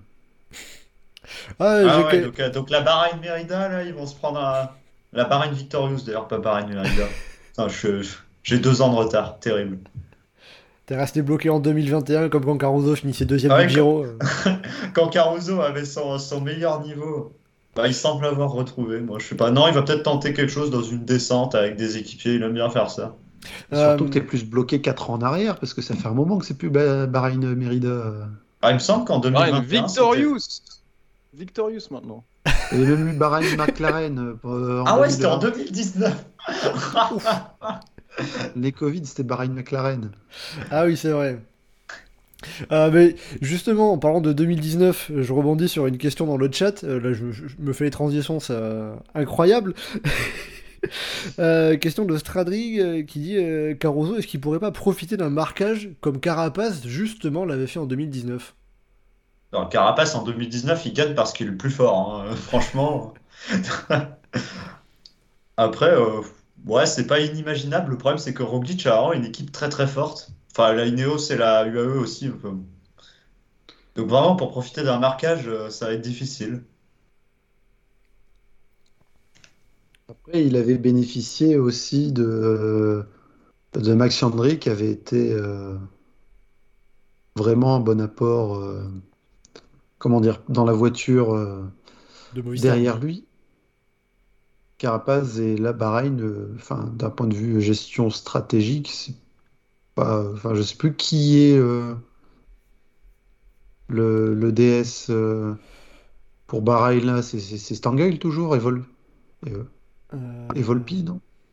Ouais, c'est ça. C'est ça, ouais. bon, Goraz de ils Stangale et Alberto Volpi. Ils n'ont pas, euh, comment dire, euh, un historique de euh, grand euh, renversement euh, stratégique, quoi. Ouais, non, c'est sûr que Movistar, euh, sur le Giro 2019, bon, déjà, je pense Carapace était le plus fort physiquement et en plus, ils avaient vraiment bien joué tactiquement. Là, et ils avaient deux coureurs qui étaient vraiment en mesure d'inquiéter les, les meilleurs. Là, la Bahreïn, ils ont vraiment que Caruso. Enfin, je vois pas Buitrago euh, vraiment inquiéter. Je vois pas Roglic et Thomas s'inquiéter sur une attaque de Buitrago. Ça, Donc, Non, j'ai vraiment du mal à imaginer Caruso vainqueur du Giro, même si je. Je comprends vos arguments, mais je sais pas, je, je- moi j'y arrive pas. Pour Alex, c'est- euh, c'est c'est en dessous de Almeida, Thomas, Roglic, vraiment.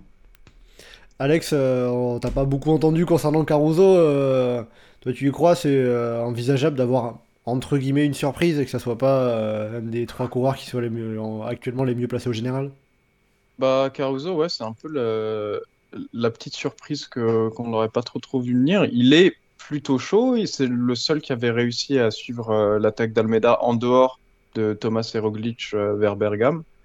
Euh, il avait déjà tenté deux trois trucs, euh, testé un peu vers Montana. On sait que c'est un coureur expérimenté, on sait que c'est un bon grimpeur, on sait que c'est pas son premier grand tour, que c'est pas son premier rodéo moi, je peux parfaitement le voir, euh, si- ce n'est pas... Sur le chrono, je, je le vois pas très à l'aise, ça c'est sûr, mais je le vois bien tenter des choses, euh, que ce soit vers Lavaredo, Bonnenet ou quoi que ce soit. Euh, et oui, je, le- vois bien, euh, pourquoi pas créer une surprise. Absolument. Bon, pour finir sur le classement général, euh, dernière question dans, dans le chat euh, par, euh, de Jeux sur le net. Euh, le grand bouleversement stratégique, aujourd'hui, qui en est capable? Kemna. Alors, on a alors, Kemna par Geoffrey. Alex, tu disais? Ouais, la météo ou l'organisation. Ça, Ou les deux Allez, les deux Les deux, les deux, bien sûr. On veut les deux Allez Donc, Geoffrey, euh, tu. Kamna, il peut, peut faire quelque chose? Ça serait le Euh, seul à vraiment ten- tenter stratégiquement avec la Bora?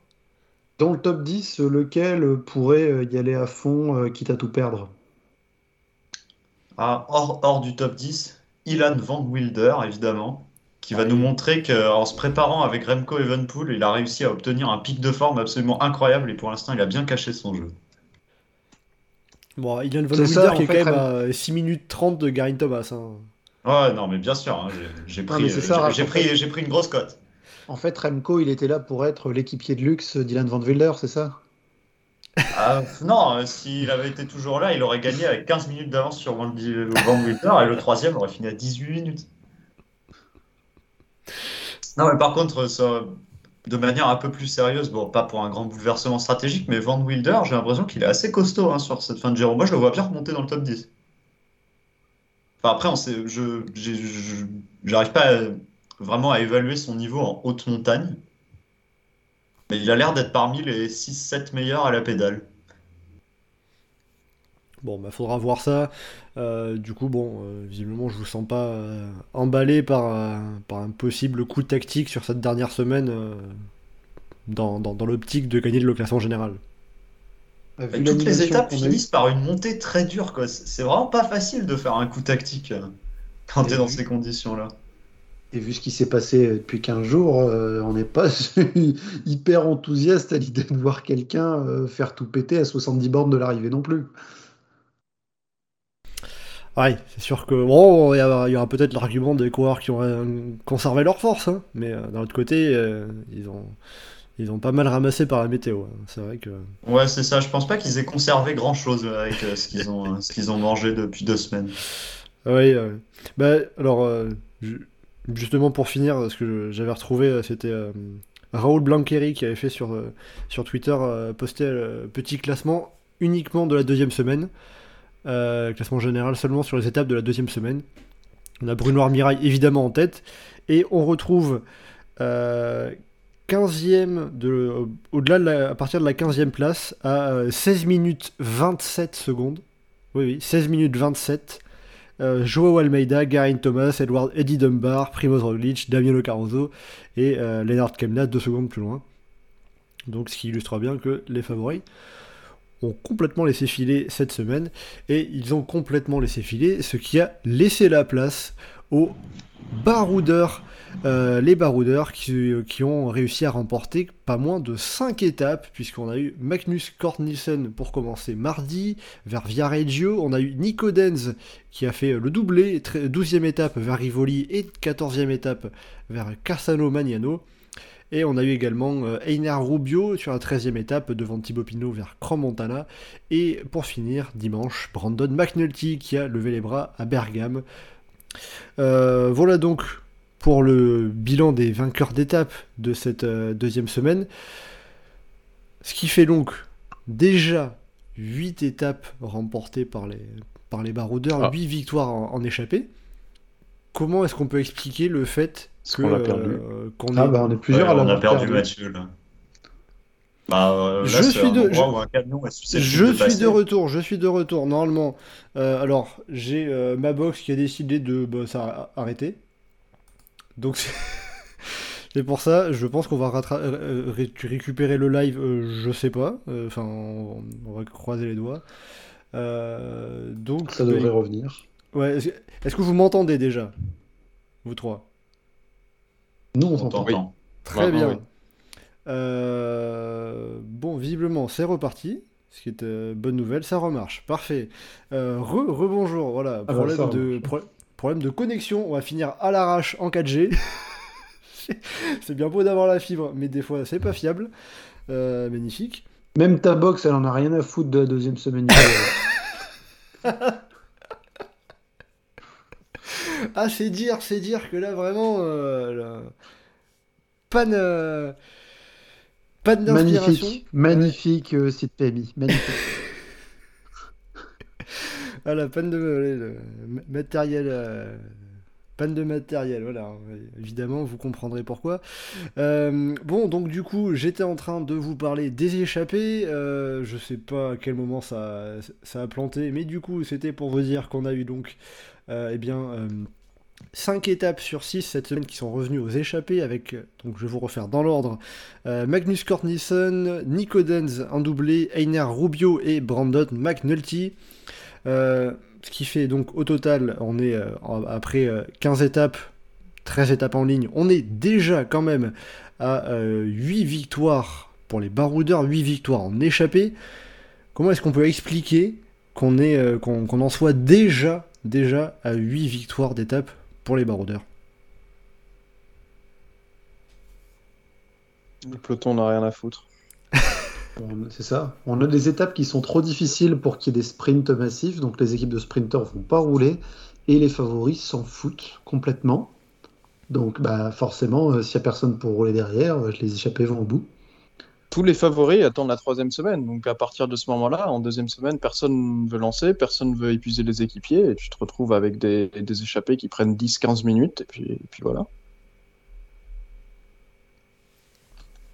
Oui, c'est sûr que pour l'instant, euh, en, tout cas, les favoris du général n'ont pas montré un, grand attrait par la victoire d'étape.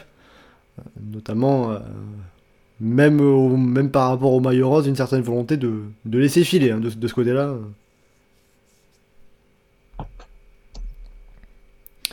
Bon, en tout cas, donc sur le fait que les, les- les échappées étaient- nombreuses, finalement, ça coule un peu de source. hein, donc, euh, de ce que j'en comprends par rapport, euh, par rapport au scénario euh, choisi, dicté par les euh, coureurs, du, par les leaders du classement général.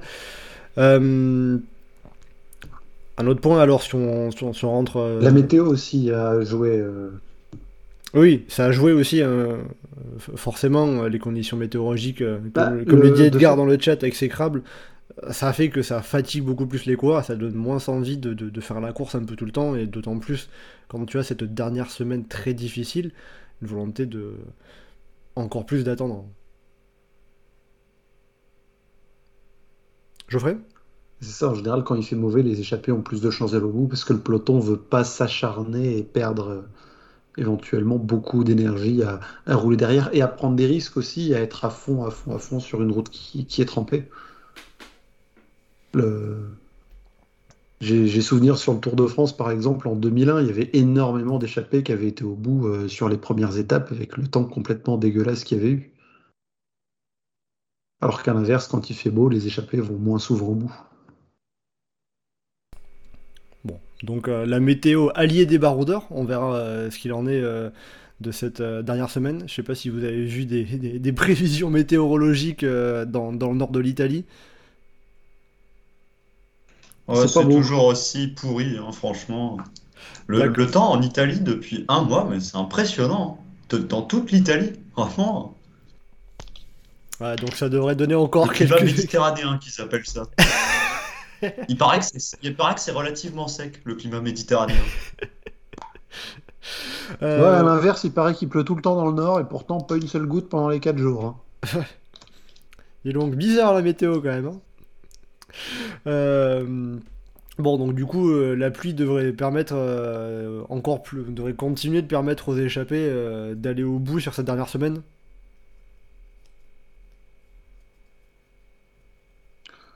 Ah, demain, franchement, euh, moi je vois une échappée aller au bout. Euh, sur l'étape toute plate, ça m'étonnerait. Par contre, ouais, sur les étapes de Trois Cimes du Lavaredo et euh, Val d'Isolé, franchement, je sais pas trop.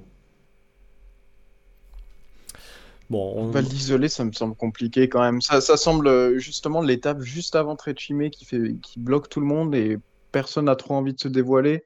Surtout qu'en chute derrière et l'enchaînement avec Lussari, ça semble être une, une bonne piège pour l'échapper quand même, celle-là. Ouais, moi je vois minimum deux étapes se jouer euh, entre, entre baroudeurs. sachant que de toute façon, il y en a maximum 5. Le Montelusari, ça sera pas pour une échappée, ça c'est sûr. Le contre-la-montre, même si bon, euh, Ah, je pense que c'est un homme en solitaire qui va gagner. c'est ce que j'allais dire. Même s'il y a moyen, on sait jamais. euh, je sais pas si euh, Geraint Thomas part deuxième et rattrape Primoz Roglic qui a, qui a eu un problème sur le final. Oh et ben voilà, ça finit. Les deux finissent ensemble. euh, Bon, ça serait quand même assez improbable, quand même évidemment. Euh, ou alors sinon, tous les coureurs qui arrivent au pied, spontanément, à chaque fois, ils arrivent au pied de la montée, ils voient la pente, ils s'assoient par terre et ils attendent le coureur suivant. Le coureur suivant fait pareil. Euh, Et, du donc, coup, et après, ils montent tous ensemble à 2 km heure de moyenne, et c'est euh, donc c'est une arrivée en peloton.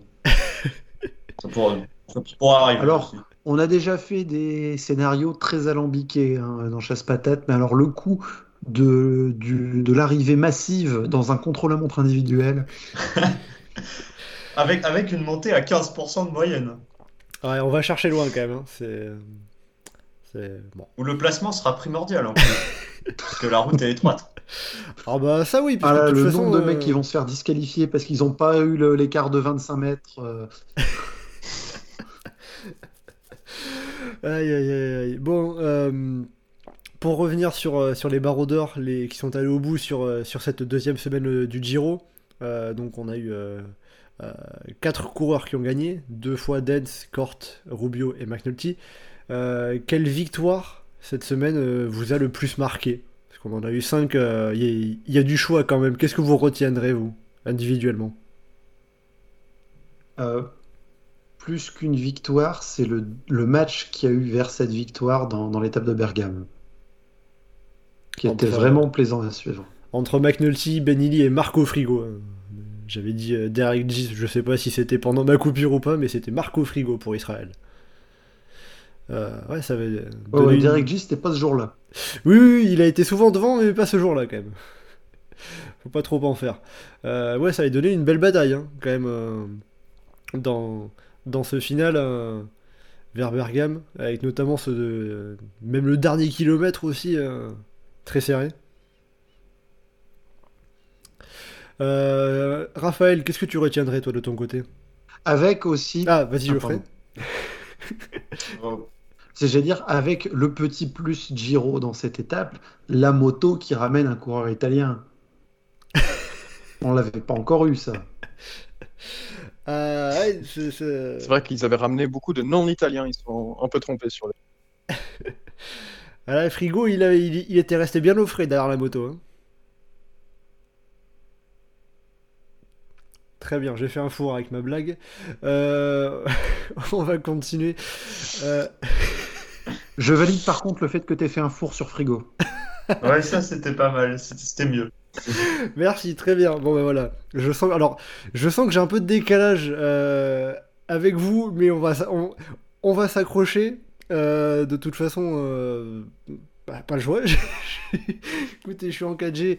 On va finir euh, comme ça. Parce que ma box euh, bah, fait, comme Bernardino, a pas envie de finir ce live.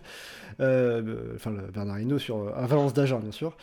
Raphaël, toi, de ton côté, quelle, victoire tu retiendrais sur, cette semaine? Est-ce que ça serait aussi Brandon McNulty et tout ce qui s'est passé dans le final vers Bergame ou c'est un autre final qui. Moi, en termes de finale, franchement, le meilleur, je dirais que c'était celui qu'on a eu vers Cassano Magnano.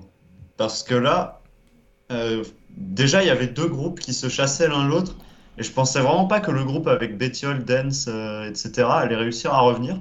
Finalement, ils arrivent à revenir dans le dernier kilomètre. C'était hyper tendu sous la pluie. En plus, il y avait Armirail qui allait choper le maillot rose derrière. Donc, il y avait déjà une petite, la petite satisfaction de la journée, on va dire. Et et puis sur euh, bah, Dance ramène tout le monde, donc je m'attendais à ce qu'il arrive pas du tout à sprinter et il sort un sprint vraiment incroyable parce que ouais il fait un dernier kilomètre, bon il sous la flamme rouge il se met en tête du groupe et il ramène le deuxième groupe sur le premier. Et derrière il arrive à sprinter à nouveau et à battre tout le monde. Et en plus il passe tout proche de se la faire prendre en levant les bras par Derek J qui méritait vraiment d'en claquer une depuis le début du Giro. Donc c'est ouais c'était vraiment un beau final. Bon et puis Bettiol euh, moi, j'aime bien Alberto Bettiol, donc euh, quand je l'ai vu lancer euh, après s'être fait ramener par Dead, je me suis dit, ah, cool, il va peut-être gagner l'étape. En fait, non, il était complètement cramé. Donc, bon, il a fait troisième quand même. Mais euh, vraiment un beau final, franchement.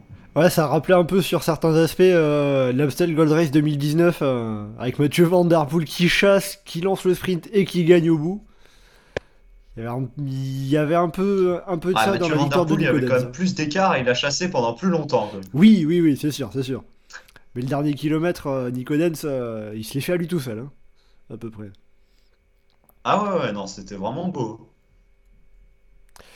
Euh, Alex, pour, euh, pour compléter, est-ce que tu vas choisir euh, une autre étape ou est-ce que tu vas aller du côté de Raphaël ou du côté de Geoffrey pour la victoire qui t'a le plus marqué cette semaine?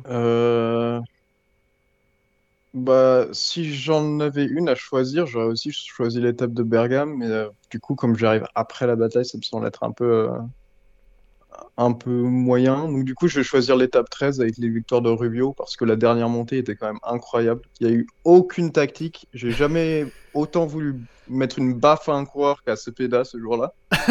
Et la, la manière dont Rubio est revenu à la fin, je l'avais vu venir à 3 km, mais quand c'est arrivé, j'étais j'étais à, moitié super content que ma prédiction se- soit, soit juste, à moitié super déçu pour Pinot qui se fait avoir, et à moitié juste complètement abasourdi que ce soit vraiment passé.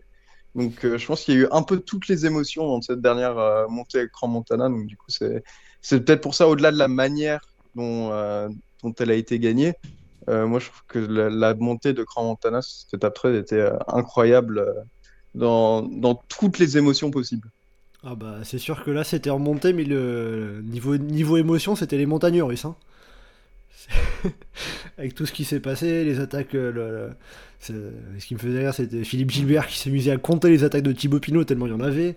Euh, Alexander Cepeda euh, qui s'accrochait, qui s'accrochait, qui a, qui, a- qui a même réussi euh, à, remplacer, à remplacer une. Einar Rubio qui qui s'accrochait aussi pas loin, c'était pas lui à qui on faisait le plus attention, mais il était là aussi, puis il fallait faire un gaffe à, à Derek J aussi par moment, donc euh, il se passait rien du côté des favoris, mais devant, euh, on avait eu des émotions, hein. ça c'est sûr. Ah, devant, on s'ennuyait pas. Ah là, puis euh, Alexandre... c'est amusant. Personne n'a parlé du, du cadeau d'Alessandro De Marchi à Magnus Cort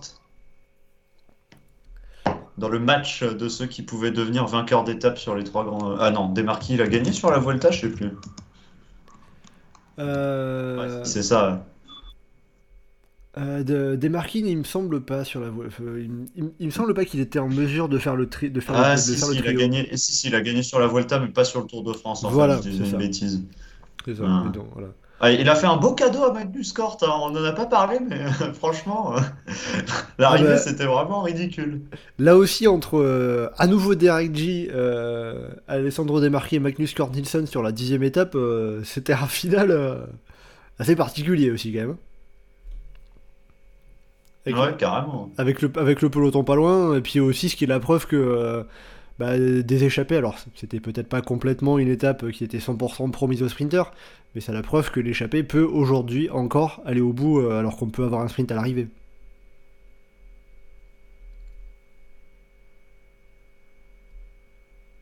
Très bien. Après, il y avait quand même beaucoup de conditions particulières. Alors. Parce que il y avait, il y avait la pluie, euh, il y avait une bonne partie de l'étape qui était en descente, le début très animé. Les équipes, euh, globalement, beaucoup d'équipes avaient perdu des coureurs juste avant. Il y avait des conditions très particulières qui ont permis que l'échappée joue la gagne. C'est quand même extrêmement rare. Après, ça, voilà, effectivement, ça peut arriver. sur des étapes, a priori, pour sprinter, par exemple, sur le Tour de France, franchement, sur les étapes qui sont a priori pour sprinter, je vois zéro échappée aller au bout. Oui, ça c'est sûr que c'est encore, euh, c'est encore autre chose, d'autant que le Tour de France n'a pas vraiment l'habitude de tracer des étapes comme on a pu le voir euh, sur ce Giro avec euh, des étapes mi-vallonnées, mi-plates. on le voit de moins en moins sur le Tour. Alors que là, cette étape justement de. de, de ah, c'est vrai que ça pour le coup, c'est pas mal. Je veux dire, les étapes les étapes à la pêcheuse, c'est ça? Où tu prends le tourmalet et après tu as 100 bornes de vallée pour arriver à Pau. Ah, ou alors les... Ah, mais quand c'est assumé que c'est pour baroudeur, moi ça me va. Ou alors les étapes Sagan, un petit peu euh, sans Sagan maintenant, euh, ça peut finir sur une échappée. Hein. Bon, à la place de Sagan, maintenant on a Matthews qui fait ça souvent. Bah, il l'a pas montré sur ce Giro en tout cas. En dehors de euh, il, a, il a juste gagné la troisième étape, après il s'en est plus trop préoccupé. Ouais, après il s'est calmé. Bah non, non, hein, ils ont Edward Dunbar hein, qui joue le général, alors ils peuvent pas se disperser. Pas trop déçu, Alex, toi, notre supporter australien ah, bah, Visiblement, j'ai perdu Alex aussi. Est-ce que C'est surtout que t'as coupé chez moi, en fait. Donc, du ah. coup, j'ai pas, pas entendu la, fin de la question. Donc, donc ça veut dire que là, on est dans des conditions à peu près similaires aux conditions météo italiennes. On verra bien ce qu'on aura. Je t'avais dit qu'il fallait faire un podcast sur les 4 jours. ah bah oui, là, si, ça, aurait, ça aurait été euh, fidèle aux conditions météo, ça aurait été de meilleure qualité, mais bon. Euh, je te disais, Alex, pas trop déçu de ce que, de ce que fait Michael Matthews euh, sur ces étapes, justement, qui, pourraient, sur le papier, lui, lui, convenir et qui finalement reviennent au baroudeur quand tu as été fan de la Jayco slash Orica Green Edge, à un moment, tu te dis que si tu ne si tu t'attends à rien, tu ne seras jamais déçu. Et donc du coup, bah, je... c'est un peu mon... mon attitude et je pense qu'une victoire d'étape, déjà, ça me suffit. Et maintenant, il peut plus me décevoir. Donc euh, j'avoue que comme il a pris sa victoire d'étape, bien sûr, il y a, il y a des profils qui lui conviennent, mais euh, bon, euh, voilà, c'est la course, c'est comme ça. Bien sûr qu'il aurait pu gagner euh, peut-être une ou deux de plus, mais je suis pas plus déçu que ça. Et puis franchement, ouais, ils ont gagné une étape et puis même euh, faire top 10 avec Dunbar. Enfin, franchement, euh, au départ du Giro, c'était quand même une assez grosse cote. Donc s'ils arrivent, s'ils gagnent une étape avec Matthews et qu'ils font top 10 avec Dunbar, c'est déjà très bien. Euh, alors c'est vrai que justement Eddie Dunbar fait partie encore à l'heure actuelle du top 10. Il faudra voir euh, dans quelle mesure il arrive à passer la dernière semaine, euh, qui, est, qui est la plus dure. Hein, pour l'instant, il n'a pas encore vraiment de, de, référence particulière à ce niveau. Mais bon, il peut encore tout se passer. justement, on parlait de Michael Matthews. Euh, qui fait partie des, des, sprinters, c'était au départ de ce Giro un possible candidat au maillot, euh, au maillot cyclamen, au classement par points. Euh, alors, c'est toujours Jonathan Milan qui a, sur le dos, sur les épaules, ce maillot cyclamen après sa victoire sur la deuxième étape. Après les abandons de Caden Groves et Mats Pedersen, Jonathan Milan a quand même une avance assez importante. puisqu'il a une cinquantaine de points d'avance sur Derek G mais oui, Derek G, deuxième du classement par points à une semaine de la fin. C'est un baroudeur qui est deuxième. Vous ne rêvez pas. Euh, et Pascal Ackermann, troisième, qui a euh, à peu près euh, la moitié des points de Jonathan Milan, 88 contre 164. Alors donc, la question, il reste deux sprints possibles sur cette dernière semaine. Est-ce que Jonathan Milan, sauf abandon ou sauf hors délai, a le maillot cyclamen assuré? Euh, pour qu'il l'ait pas, faudrait qu'il y ait vraiment un concours de circonstances qui n'est pas pour lui. Euh, tu disais abandon hors délai, euh, ça pourrait aussi être une crevaison dans un final qui l'empêche de marquer complètement des points dans un sprint. Et Ackerman qui va par exemple gagner les deux étapes qui restent pour sprinter. Ah, ça Et- peut être demain, enfin, pardon, mercredi, ça se joue entre Baroudeur et Derek G gagne l'étape. Sinon, Ah, et pour le coup, il reviendrait bien avec, les- avec les Alors là- 50 points. Là mais pour bon. le coup, ça, ça part un peu loin. Donc, euh, bon. euh, Alex, euh, de ton côté, euh, Jonathan Milan, euh, le cyclamen est assuré? Ouais, bah, je pense, ouais, comme Geoffrey l'a dit, il faudra un concours de circonstances assez incroyable pour qu'il l'ait pas. Euh, chute, abandon, voire Derek G qui remporte euh, une des deux étapes de plat, euh, ce qui me paraît, enfin, c'est pas improbable, voire c'est pas impossible, mais c'est euh, compl- compliqué. Ouais, je, il a juste, euh, juste à arriver. Il, il finit à Rome et normalement, Milan devrait, devrait avoir le maillot en poche. S'il s'il finit pas hors délai sur le contre-la-montre. Je pense que ça va surtout être ça le, le gros problème. Ça va dépendre des délais sur le contre-la-montre. Si euh, les délais sont un peu courts, euh, ça être compliqué. Mais sinon, euh, normalement, il arrive à Rome, il, devrait l'avoir. Après, pour Derek G, il va falloir aussi, comment prendre en compte le, son, comment son énergie en troisième semaine, parce que ça reste quelqu'un qui est dans son premier grand tour. Oui, c'est un Jonathan Milan aussi d'ailleurs, donc on n'est pas, euh, il n'est pas à l'abri d'une défaillance totale en troisième Oui, semaine. Justement, Non, mais c'est. Même si euh, Jonathan Milan fait une dernière semaine assez pourrie, s'il va au bout, il, il a quand même un- une très grande avance. Alors que pour que Derek J aille le chercher, il faudrait qu'il fasse une énorme troisième semaine après avoir déjà fait une excellente deuxième semaine. Je pense que globalement, on est tous d'accord pour dire que c'est quasiment impossible que Jonathan Milan gagne euh, le, enfin, ne gagne pas, pardon, le classement par points. Si, S'il ne s'il le gagne pas, le je, Giro. je vois pas un adversaire aller lui prendre, je vois plus lui le perdre parce que parce qu'il va pas au bout du Giro. La seule, la seule hypothèse, et encore elle est pas très probable, c'est euh, ce que tu disais un petit peu, euh, Geoffrey, il me semble, et euh, la manière que le dit Friton dans le chat, euh, c'est euh, seule possibilité, c'est si Derek G euh, est dans l'échappée qui va au bout euh, sur, la, sur la 17ème étape, quoi. Avec les 50 Non, points au vainqueur. Si Milan l'a pas et que c'est pas un abandon, je mets Ackerman comme adversaire potentiel plus probable avec euh, deux victoires d'étape dans les deux sprints. Et encore deux victoires à l'étape dans les deux sprints, ça, lui Le ferait, ça lui ferait 188 points. Donc il faudrait que Jonathan Milan euh, se contente entre guillemets d'en marquer euh, allez, Ah, mais euh, tu, tu rajoutes. 24, euh, c'est bon. Non, parce que tu peux rajouter, tu peux rajouter les, les sprints intermédiaires en cours d'étape. Bon, pas dans les étapes de montagne, bien évidemment, mais sur.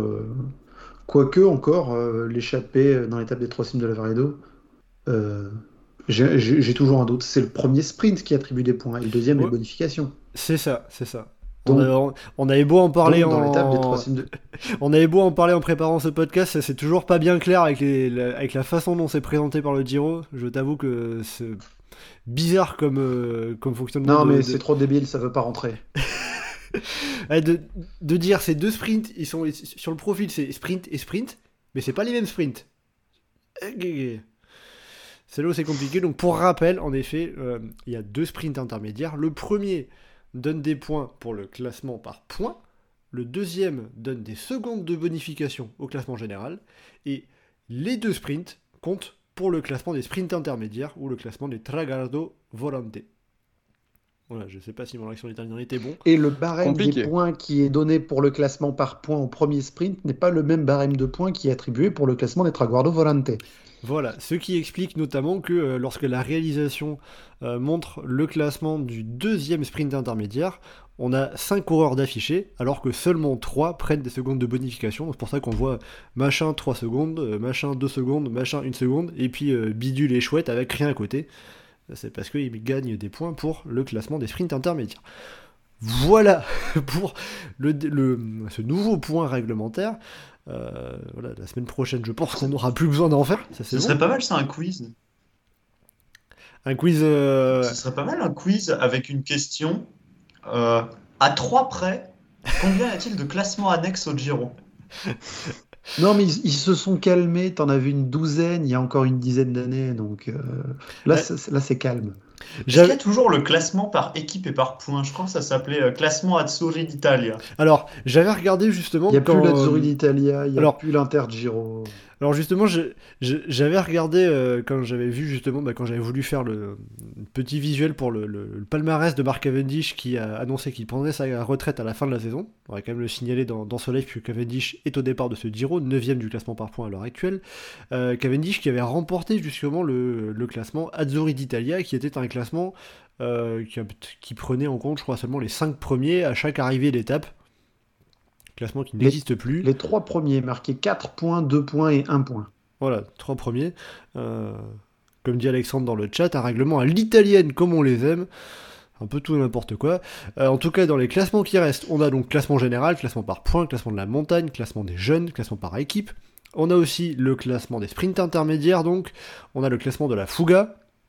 Euh, classement de la Fuga, qui est donc un classement qui, qui- qui comptabilise les kilomètres en échappée, seulement les, euh, les kilomètres en échappée, dans un groupe de 10 coureurs maximum. 11 coureurs, ça ne marche pas. Et on a aussi le classement du fair play qui est là par équipe et euh, qui euh, consiste à prendre récolter le moins de points possible. L'année dernière, on avait eu, je crois, 4 ou 5 équipes qui avaient fini à 0 points, sachant que par exemple, à, chaque, amende, seconde de, de- de pénalité, ça rajoute des points à ce classement. Voilà, donc pour, euh, pour ce point règlement, euh, puis euh, si vous avez On envie... de- calmé cette année, ça va. ah, et puis, euh, si jamais vous avez envie de vous refaire un. de... Moi, je connaissais pas le trophée Bonacos, ça. Ah, tu- t'es allé plonger dans les, dans, dans les archives du Giro, toi, Raphaël. Parce que ça me dit rien, ça, ce Ah, trophée mais Bonacosa. non, ça existe toujours. C'est le trophée qui récompense le meilleur coureur italien en général. Je savais même pas que ça existait.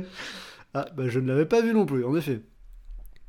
Euh, ah oui, puis aussi, tant qu'à faire sur tous les classements du Giro, on ajoutera le, prix de la combativité décerné par une magnifique idée, un vote Twitter. Et oui. Et oui, c'est.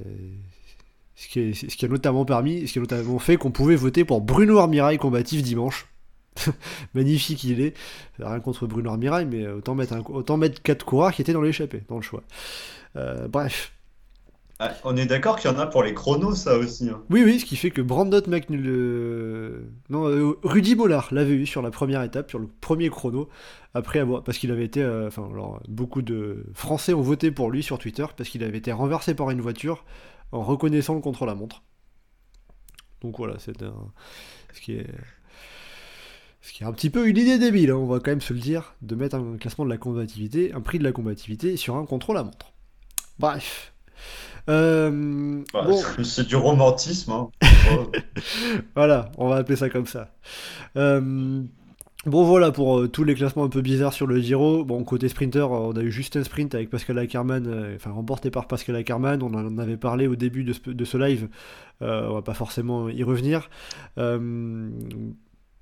Pour euh, si- si vous voulez bien, si vous me permettez, pour euh, espérer de tenir sur ma 4G jusqu'à la fin de ce live, parce que ma box n'est pas coopérative, on va passer euh, au programme de la dernière semaine de course. Euh, on a 6 étapes avec euh, bah, les, euh, les 4 grosses étapes euh, très attendues, redoutées par euh, tout le monde, euh, pas que les coureurs du général, hein, puisqu'il va falloir euh, tenir dans les délais aussi pour les moins bons grimpeurs. On a donc euh, mardi euh, la 16e étape, une arrivée au Monte Bondone, après euh, plusieurs cols sur le parcours. Mercredi, une étape typique Giro, toute plate au milieu de la montagne, direction Caorle pour peut-être l'avant-dernier sprint de ce Giro. Jeudi, 18e étape, nouvelle arrivée au sommet, direction Val d'Isoldo cette fois-ci. Euh, et vendredi, là, on entrera dans le dur du dur avec l'arrivée au Trecime di Lavaredo, qui sera donc la team copie de ce Giro 2023, à moins d'une annulation pour météo, bien évidemment.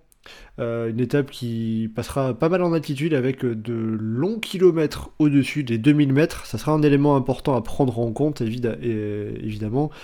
Euh, on aura samedi la 20e étape, le contre-la-montre du Monte Lussari, euh, avec euh, cette montée du Monte Lussari, une montée un peu débile. euh, bon, enfin, un peu débile, dans le sens où euh, c'est un peu débilement dur, c'est plutôt comme ça, euh, avec 7 km et même 5, 5 km, une montée de, de 7 km au total, dont 5 km à 15% si ma mémoire est bonne, contre la montre qui aura quand même avant ça 11 km à peu près plat. Et on finira dimanche avec la dernière étape, petit défilé pour, les, pour tous les coureurs qui ont réussi à aller au bout de ce Giro. Euh, défilé dans Rome, et donc on devrait assister ici au dernier sprint massif de ce Giro. Voilà, je vous ai fait euh, le portrait de ces, dernières, de ces six dernières étapes. Maintenant, eh bien messieurs, qu'est-ce qu'on peut attendre de ces dernières étapes du Giro 2023 quelque chose? Hein, euh, je, ne sais pas quoi, mais qu'il se passe quelque chose? Pour le général. T'as pas beaucoup d'espérance. Hein. Euh, j'ai pas beaucoup d'attentes surtout. Enfin, j'en ai plus. Euh. pas grand chose au montée bande donnée. Peut-être quelque chose à Valti Soldo. sinon, à des écarts entre les favoris dans la dernière ascension au Trecime. Avec des écarts sur le chrono. Là, là normalement, on devrait en avoir. Quoi. Ah oui, là, c'est sûr que si on a... optimiste pour Valdizoldo, quand même, parce que t'es es, un peu bloqué avec Lussari Trecime. Euh, c'est deux étapes ultra dures. Moi, Valdizoldo, c'est genre une échappée qui prend 10 minutes d'avance. Euh, ouais, après, je pense qu'on peut quand même avoir quelques écarts entre favoris. J'espère, quoi, parce qu'il y a un moment. Hein. La, la montée de, qui est juste avant euh, celle de l'arrivée, euh, ça se termine par 2-3 euh, km à, à, plus de 10%, donc il y a de quoi faire la différence. C'est 4 km à 10,6% pour la fin de la montée de Coy, juste avant euh, Val en effet, pour, pour, pour la précision, donc dans le final de cette 18e étape. après, ça peut très bien Avec faire une victoire pour les échelles. Giro où tu as une... Oui, vas-y, vas-y, Geoffrey avec le côté magnifique où tu as une montée comme ça qui est très difficile, qui se termine, qui est assez longue si tu comptes tous les faux plats avant, si je dis pas de bêtises, et qui est catégorisée autant que, que derrière, tu as une montée qui fait genre 2 km à 6% pour aller à l'arrivée, qu'ils ont aussi mis en deuxième catégorie. Ah bah. C'est le charme du Giro, le romantisme euh, italien, on va appeler ça comme ça. Bon, après, de toute façon, tu sais très bien, Geoffrey, que la. Alors, en vrai, il mettait pas. La catégorisation d'école est romantique.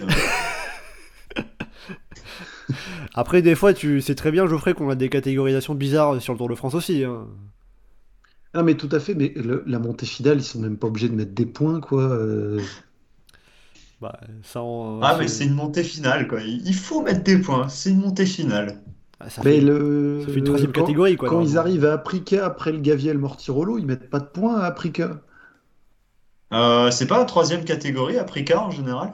Ah, il y a eu des années où il n'y avait pas de points du tout. Ah ouais, ok. Bon, ça devait être il y a longtemps alors, parce que je m'en souviens pas. En 2006, il n'y avait pas de points euh, au bout. Ah, j'étais un peu jeune en 2006. Ah, d'accord. en 2006, je regardais même pas le vélo, donc. Euh.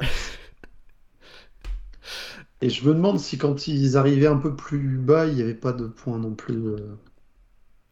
Tu vois, pour l'étape là de Val Soldo, je me demande si la montée qui va jusqu'au sprint intermédiaire, enfin le sprint, attends, c'est le sprint bonif Non, c'est le sprint intermédiaire, est pas plus dur que celle de l'arrivée qui est pourtant catégorisée deuxième catégorie. Ah, moins, quand même, j'ai l'impression. Possible.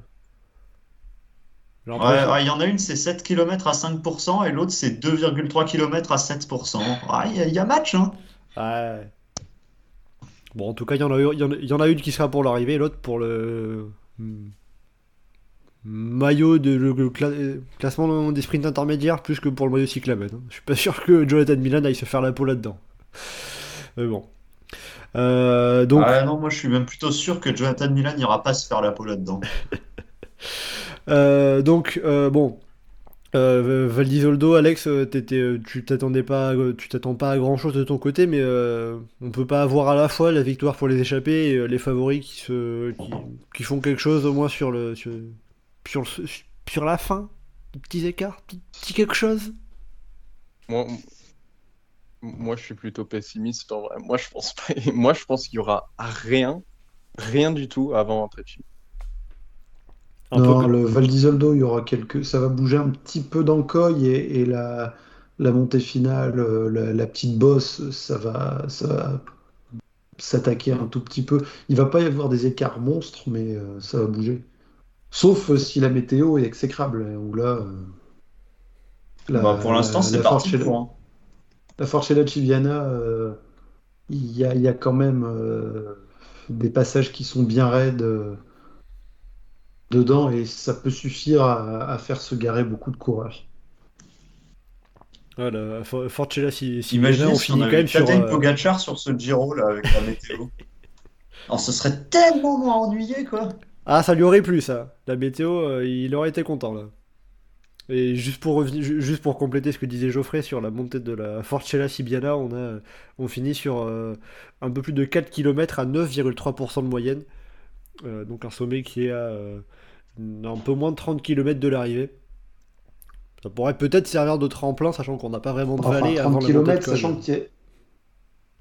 C'est ça. Euh, On attaque de Caruso dans la descente avec euh, un équipier. Ah, il y a peut-être moyen de refaire le coup, hein, il l'avait déjà fait cette semaine.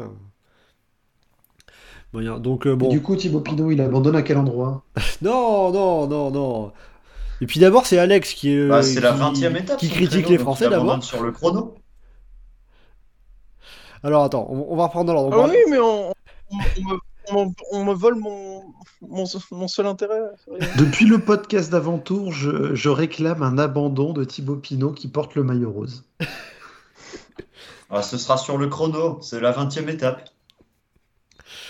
D'accord, donc t'as, t'as- t'as- tu as envie, tu, tu, tu souhaites le malheur des gens, Geoffrey, c'est pas beau, c'est pas beau. Franchement. Non, mais je disais tout à l'heure, euh, Thi- Thibaut Pinot, euh, enfin, c'est épique dans la victoire et dans la défaite. Et, et tu, tu pourrais pas faire plus Thibaut Pinot que ça, tu vois. Ah ouais, malheureusement, bon, on va, quand même lui souhaiter euh, déjà, de, déjà finir pour une victoire d'étape au moins, ça serait, des- ça serait euh, euh, une fin en belle forme sur, sur ce Giro. Euh, Ah oui, Bon. oui. bon, sinon, sur le chrono. De euh, je viens d'y penser, mais ah, vu que le plat avance c'est une dizaine de kilomètres, vous pensez que les coureurs vont faire un changement de vélo au pied de la montée ou qu'ils vont partir direct avec un vélo normal avec des prolongateurs? Ah, il me se- il- il me- alors en tout cas, il y a une zone de changement de vélo qui est prévue, euh, sachant d'autant plus que la montée du Monte Lussari, euh, c'est des motos qui accompagneront les coureurs. Euh, j'ai envie de dire Ah, ça. c'est intéressant pour les coureurs italiens ça. Sachant que aussi d'ailleurs pour le, pour le côté pour le côté euh, non ouais oui folklorique oui pour le côté technique Moi, je me demande surtout organisation. s'ils vont pas faire euh, la technique ouzbek pour euh, Jonathan Milan, les Italiens, c'est-à-dire qu'ils vont euh, juste euh, la- l'avoir la- le faire accrocher à une moto qui va le qui va le tracter pendant quelques kilomètres. ah oui là ce contre-la-montre en Ouzbékistan je crois que c'était euh, le, le coureur ouzbek de la Novo Nordisk je crois que c'était ou l'Ouzbek Side-Off peut-être je peux me tromper de tête mais euh, qui il y a eu certaines polémiques et pour l'instant les résultats toujours validés Euh, bon bref Euh, et justement par rapport au chrono du Monte Lussari il faut quand même préciser que euh, les départs se feront par vague et parce qu'il faudra bien permettre à tout le monde de redescendre du Monte Lussari Euh, et oui, un chrono sans route de descente, bah, il n'y a pas d'autre choix que de redescendre par là où t'es monté. Donc il y aura des pauses. tous les coureurs ne, partiront pas tous une minute ou deux minutes les uns à la suite des autres. Il y aura des pauses, je crois, par euh, trois ou quatre euh, sas de départ, en gros. Ce qui permettra à tout le monde de redescendre. Donc il y a des Heureusement qu'ils n'ont euh, pas mis euh, Inon Sakharine sur le Giro. euh. S'ils avaient mis euh, Inon Sakharine sur le Giro, il y aurait eu des pauses d'une heure, euh, ça aurait pas été possible. hein. Ah, imagine s'il y avait eu à la fois Elnour Zakharine et Sébastien Reichenbach. Oh, infâme. Ils sont sur, sur- ils sont euh, sur deux plages différentes sur le, au classement général. On y serait passé la journée. Il aurait fallu faire partir le premier coureur à 8h du matin. Mais il n'y a pas un hélicoptère pour descendre? Ah, il y a une cabine. Ah, il y a une cabine. Est-ce Oui. que le vélo rentre dans la cabine? Ah bah là. Bon, en tout cas, encore, euh, en- encore une merveille d'organisation de RCS. Ça, ça change, ça, ça, ça va pas, pas beaucoup changer. Euh, bon, euh, donc, euh, alors, Est-ce que vous pensez, vas-y, vas-y, Raphaël, si c'était. est-ce que vous pensez que si les traits de Chimay doivent être annulés au dernier moment à cause de la neige, eh ben, il n'y aurait pas de Chima copie C'est déjà arrivé. Ou alors la Chimacopie serait rétroactivement donnée pour un autre col. Et rétroactivement, on mettrait plus de points pour ce col. Bah tant qu'à faire, je préfère que ça rétroactivement ça donne un call où Thibaut Pinot soit passé en tête, hein, tant qu'à faire. Euh, ah, je suis pas sûr que ce soit la croix de cœur le deuxième plus haut. Oh mais on, on- j'en sais rien, je, cho- euh, je choisis et puis voilà. hein. Non non mais euh, Ah ouais, on prend même pas le col le plus haut, quoi. Enfin, tirage au sort. c'est ça, c'est ça. Et puis ça se retrouve euh, une montée de quatrième catégorie comme ça, bref.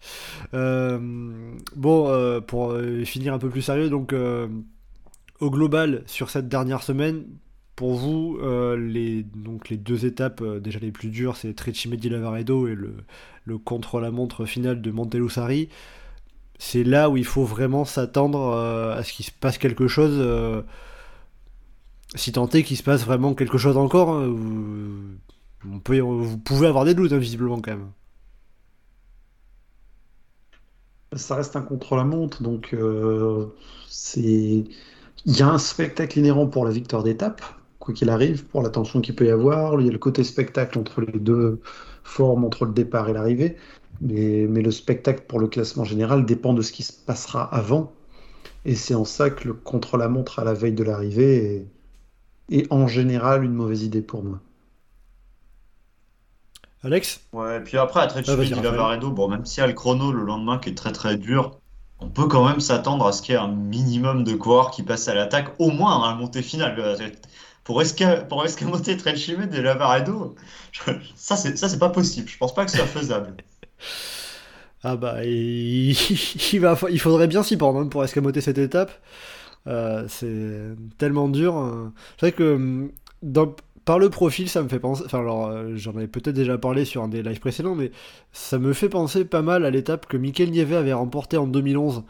Euh, alors, c'était pas euh, l'arrivée au Trecime, je, c'était, euh, je sais plus où c'était le tête. Peut-être C'est Val di Fassa, je crois. ah voilà, c'est quelque chose comme ça. Mais ça ressemble un peu, alors ça remonte déjà quand même 12 ans en arrière, hein, ça fait déjà le petit coup de vieux, ça fait mal, mais c'est une étape euh, tellement dure que forcément, forcément, il va se- ça, ça va faire au moins la sélection toute seule. Non? Je meuble un temps, hein, en attendant que quelqu'un euh, reprenne la parole, parce qu'il y, a du- il y a du décalage avec tous mes problèmes d'internet. Si quelqu'un veut y aller, surtout, euh, n'hésitez pas sur, sur, sur cette dernière, sur une dernière étape en ligne de côté des favoris vers, vers donc les Trecime di Lavaredo. Non, Bah, j'ai le- pas grand chose à ajouter. Ça va être un peu comme l'année dernière là, avec l'étape de Passo Fedaya où bah, finalement il y avait eu des écarts hein, juste mécaniquement parce que bon, normalement la sélection se fait par l'arrière hein, quand euh, c'est super dur. Geoffrey? C'est exactement ce que j'allais dire. Et voilà, c'est parfait. Grand esprit se rend compte. Euh, Alex, Rien à euh, ajouter non plus, donc euh, Parfait. Bon, bah écoutez, il faudra, faudra être bien vigilant à ce qui se passera vendredi. Euh, en tout cas, voilà, on faisait la... vous faisiez la comparaison avec euh, l'étape du Passo Fedaya l'année dernière. Bien, euh, il y aura diffi- difficilement man- manière d'attendre davantage. Après, bon, au moins on pourra souligner que sur le Giro l'an dernier, euh, il s'était passé au moins quelque chose avant, euh, d'arriver à la deuxième journée de, repos hein, puisqu'on avait eu euh, au moins Turin et, le Blockhouse. Là, en dehors des chronos, c'est quand même très très calme. Ce qui va nous emmener, pour finir, je vais vous proposer, messieurs, petit, petit prono, petit prono bonus.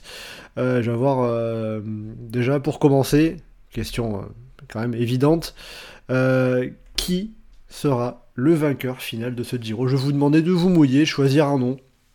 Comme ça, on est, allez, il reste, il reste 6 étapes. 4 vraiment qui devraient faire la décision pour le classement général, les, les 4 dernières grandes, grosses étapes. Euh, qui sera pour vous donc le vainqueur du Giro euh, dimanche prochain? Raphaël pour commencer.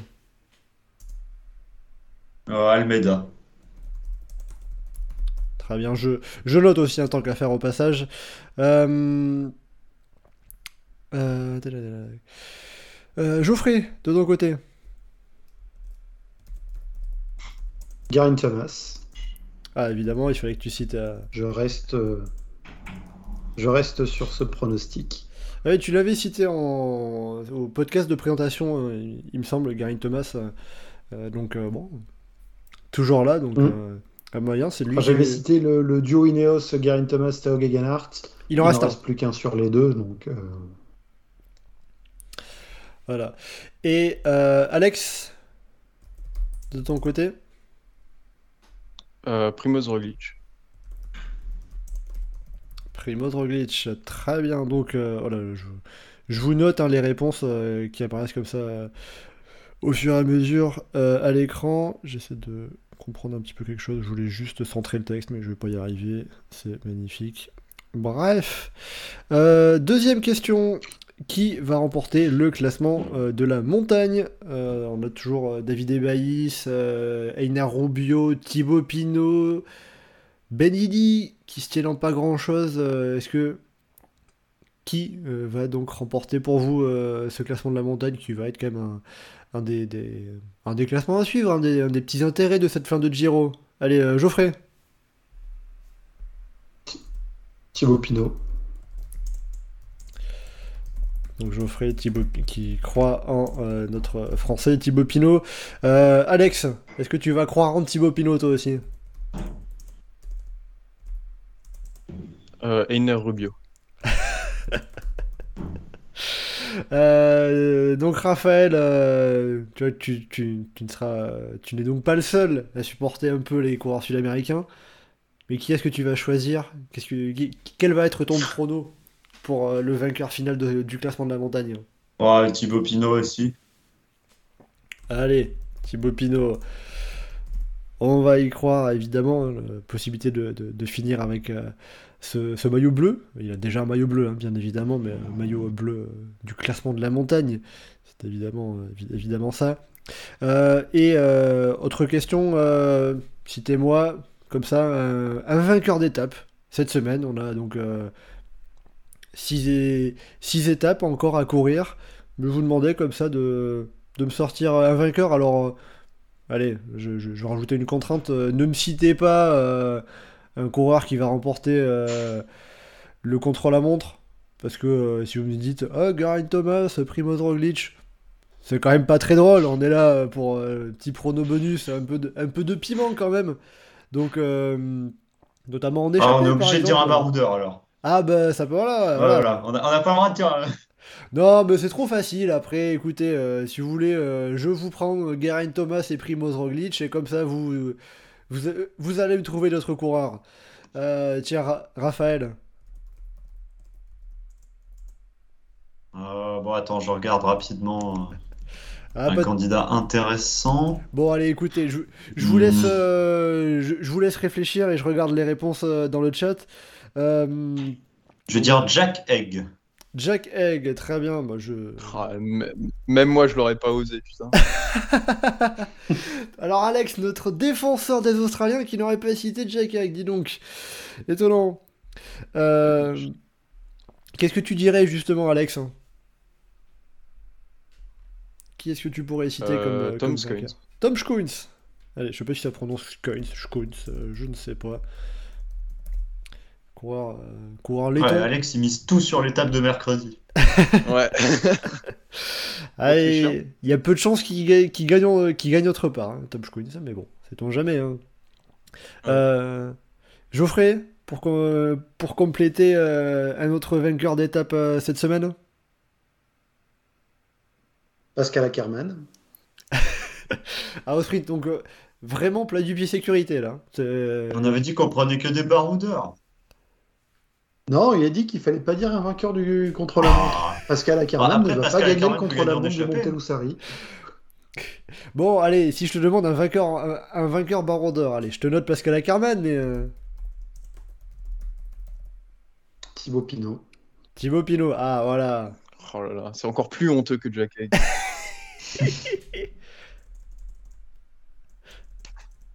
Hop, donc Après, on peut peut-être mettre euh, Primoz Roglic en baroudeur. Donc ce qui va quand même te faire, je suis gentil, tu auras quand même deux choix possibles, deux vainqueurs possibles. Euh, C'est beau quand même de n'avoir aucun panache et peut-être que ça paye. C'est peut-être ça au final, Alors, la morale euh, de ce Tour d'Italie. En revanche, euh, ni- niveau panache, par contre, la victoire d'étape et le maillot bleu pour Thibaut Pinot et le Giro pour Geraint Thomas, j'avais dit dès le, le podcast de présentation du Giro. T'auras aucun des deux, c'est incroyable.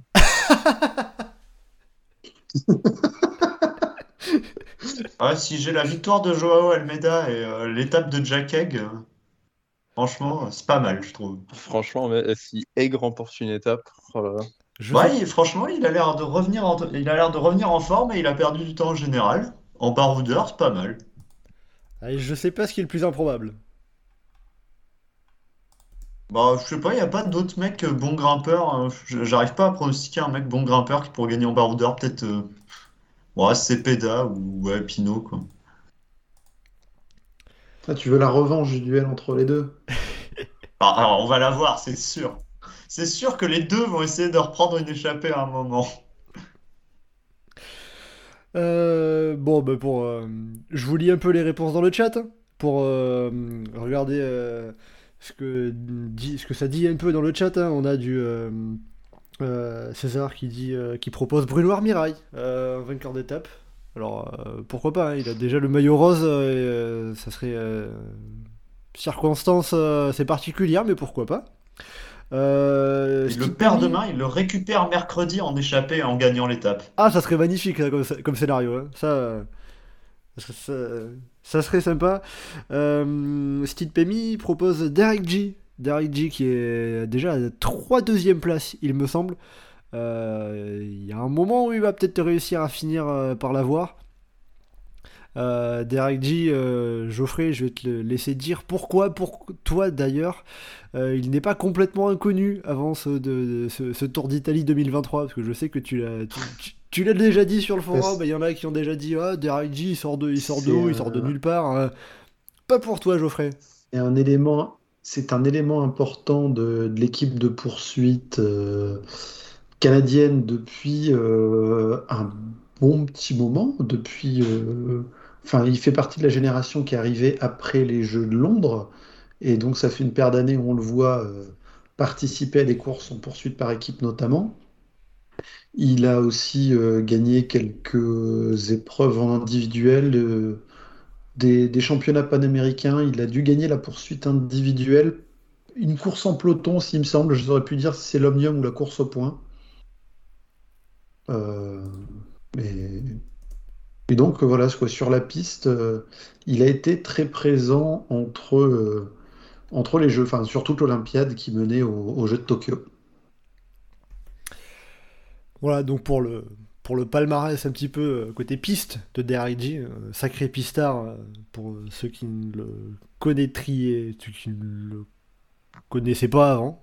Je vais arrêter de faire n'importe quoi en termes de français. Il est tard, ma connexion m'a lâché, mais il faut encore que j'ai mon cerveau pour finir. Et je vais justement m'en servir pour lire encore vos réponses dans le chat. Edgar propose Eddie Dunbar. Euh, alors je suppose en vainque- vainqueur d'étape, pourquoi pas un peu euh, en, en anticipant un peu euh, éventuellement dans, dans, certaines, dans certaines étapes, ou alors pourquoi pas un peu sur... après avoir perdu du temps sur une échappée peut-être? Aussi. Euh, Oh, et, putain, euh, je sais pas. euh, énormément de gens ont des réserves de d'opium incroyables. Putain, il faut, il faut m'en donner, les gars, parce que entre Matthews, Dunbar, Egg, vous y croyez plus que moi. hein. Allez, on va, te- on va te Alors. redonner un peu d'optimisme, Alex. En, en pronostic qui semble assez probable, euh, Sid Pemi propose Bauke Mollema.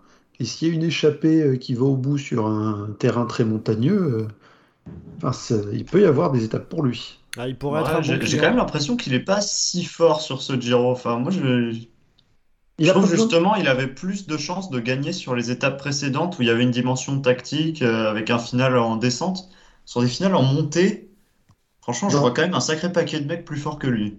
Dans les étapes qu'il gagne, il gagne pas en étant le plus fort, il gagne en attaquant au bon moment et en profitant du fait que derrière les autres se regardent. Oui, justement, c'est pour ça que moi je pensais que les étapes d'avant étaient les meilleures occasions pour lui et que là ça va devenir dur parce que les étapes qui restent, c'est des étapes où il faut être le plus fort pour gagner dans l'échappée. Là, le- l'étape de Val d'Isoldo, euh, pas nécessairement. Ah, quand même, euh, en n'étant pas le plus fort, faut être. euh, enfin, je sais pas, il y, a il y a un col, il y a un col avec 5 bornes à 10%, une Ouais, mais- descente du faux plat montant, un autre col avec 6 bornes à 10%. euh, Justement, s'il part dans le col qui est plus difficile, là, celui qui est à 30 bornes de l'arrivée, euh, derrière, ça peut se regarder et, et il peut être en mesure de bien gérer son effort. euh. Ouais, ouais, bon, ouais, c'est c'est pas impossible, mais franchement, je, je pense pas qu'il le, qu'il le fera. Par contre, euh, dans ceux que j'ai. bah, chez la Bahreïn, il y a aussi Santiago Buitrago. Bon, il est peut-être un peu trop bien placé au général, mais c'est un bon candidat pour le coup. Ouais, Santiago Buitrago, euh, je vais aller vous reprendre le classement général. Euh, Santiago Buitrago, euh, côté Bahreïn Victorious, hein, le coéquipier de Danilo Caruso, 16e, non qui est 15e au classement général à 6 minutes 22, ce qui fait déjà donc euh, à peu près euh, 5 minutes 10 de retard sur Geraint Thomas. C'est un, presque un entre-deux, euh, ni trop loin ni trop près, on va dire un peu pour, pour Buitrago. Mais en effet, pourquoi pas, hein, ça peut être un élément à, à suivre, à prendre en compte. Après, il faudra voir aussi la tactique de Bahreïn autour de, Da- de Damiano Caruso. C'est peut-être un élément qui sera gardé euh, pour, euh, pour permettre de viser le général hein, pour, euh, pour Damiano Caruso sur, sur ces dernières étapes. Euh, et pour ces pronos, je vais aussi vous citer dans le chat, on a Alexandre qui propose Primoz Roglic, vainqueur du Giro, E- Einer Rubio, vainqueur du classement de la montagne. Donc là-dessus, pour l'instant, il est plutôt comme Alex. Et Warren Barguil en vainqueur d'étape. Ah ouais, on a le même nom. Est-ce que c'est un signe Est-ce que Ah, c'est ton, double dans le chat euh, Tu tu- tu t'embêtais un peu euh, à participer, tu t'es dit, tiens, je vais aussi aller dans le chat. hein. Ah, exactement, c'est ça. Bon, Ah. euh, par contre, Barguil est un peu, euh, un peu copium, mais euh, Barguil, euh, pas envisageable pour toi? Ah, ça va être compliqué. Il a pas l'air, pas l'air au top. hein. Geoffrey Raphaël, est-ce que, vous- est-ce que vous y croyez pour une victoire de Warren Barguil? Ce qui lui permettrait de rentrer euh, lui aussi dans le cercle des vainqueurs d'étape sur les Non. trois grands tours. Allez-y. Non, moi j'y crois pas. Il- enfin, j'ai pas, j'ai pas l'impression qu'il soit assez en forme pour ça et les étapes qui restent sont trop dures. Geoffrey? Ouais, j'aurais aimé y croire, mais ça me paraît très compliqué. Bon, pas beaucoup d'enthousiasme, mais je peux comprendre hein, Warren Barguil qui qui est pas à 100% de sa forme. On sait qu'il se remet, euh, enfin qu'il a récupéré euh, pas très très bien d'un Covid en préparation de ce Giro, donc il n'est pas arrivé à 100% de ses capacités. Ça semble revenir petit à petit. Euh, mais pour l'instant, c'est pas encore le, grand Warren Barguil malheureusement qui aurait pu faire déjà de belles choses. On ne sait jamais après, hein, si, s'il a retrouvé ses meilleures jambes, il y a, il y a moyen de faire quelque chose d'intéressant. Mais il reste évidemment. Ce bon vieux Diego. Ulissi, là, il serait pas capable de nous gagner une étape de montagne, euh, Oh là là. On sent que ça approche la fin de l'émission. là. Bah attends, il y a quelques années, je me souviens, là, c'était... Ah oui, c'était en 2016, bon, ça fait un moment hein, quand même, mais je me souviens qu'il avait fait des étapes, alors il avait fait une dernière semaine de malade mental sur le Giro. Enfin bon, voilà, c'est c'est improbable, hein. Donc tu préfères croire en Diego Ulissi qu'en Warren. Barguil, je note, très bien. C'est improbable, euh, je sais pas, entre Diego Ulissi et Warren Barguil, là, franchement... euh, pff. Dans la même équipe, c'est plutôt Formolo qui est à peu près euh, autour de la 30e place au général, et lui, pour le coup, est vraiment un bon candidat pour une victoire d'étape en montagne. Bon voilà, comme ça vous avez plusieurs noms de cocher et il faudra euh, bien faire attention euh, sur les compositions d'échappées euh, cette semaine. Et euh, pour finir justement sur les échappées, euh, on en avait parlé tout à l'heure, le classement de la Fuga. Eh bien, je vais vous demander euh, qui va gagner ce classement de la Fuga.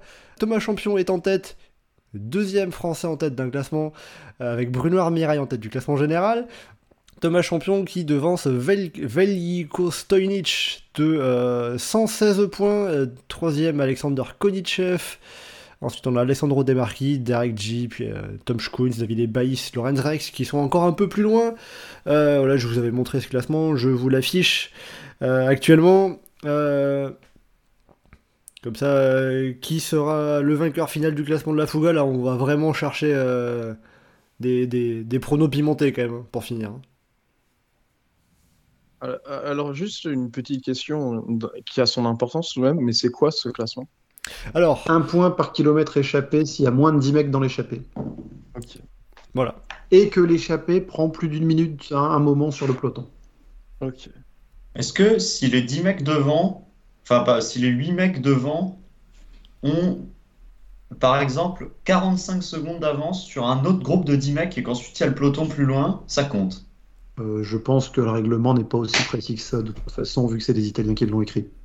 Je crois que c'est simplement. Aïe, aïe, la- aïe, aïe. je- Alors, écoutez, euh, Si, euh, si c'est des Italiens qui l'ont écrit, ce sera pour De Marquis. alors, Ah, je- je- je- Moi je vais dire Thomas Champion, alors je vais dire que ça va pas bouger. Et surtout que si c'est des groupes co- conséquents, c'est des coureurs qui vont pas. C'est autant de coureurs qui ne marqueraient pas de points dans le, pour ce classement de la Fuga. hein.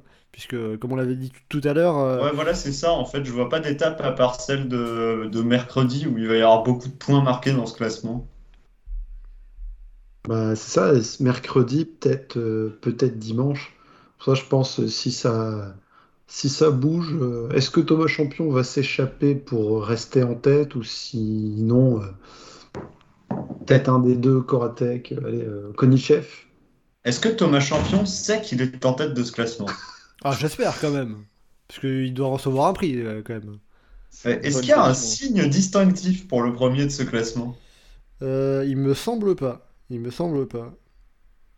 Alors, du coup, Je, euh, je me demande même si à la fin de l'étape, par exemple, est-ce que le premier de ce classement, à la fin des étapes, il monte sur un podium et on lui donne un, un truc?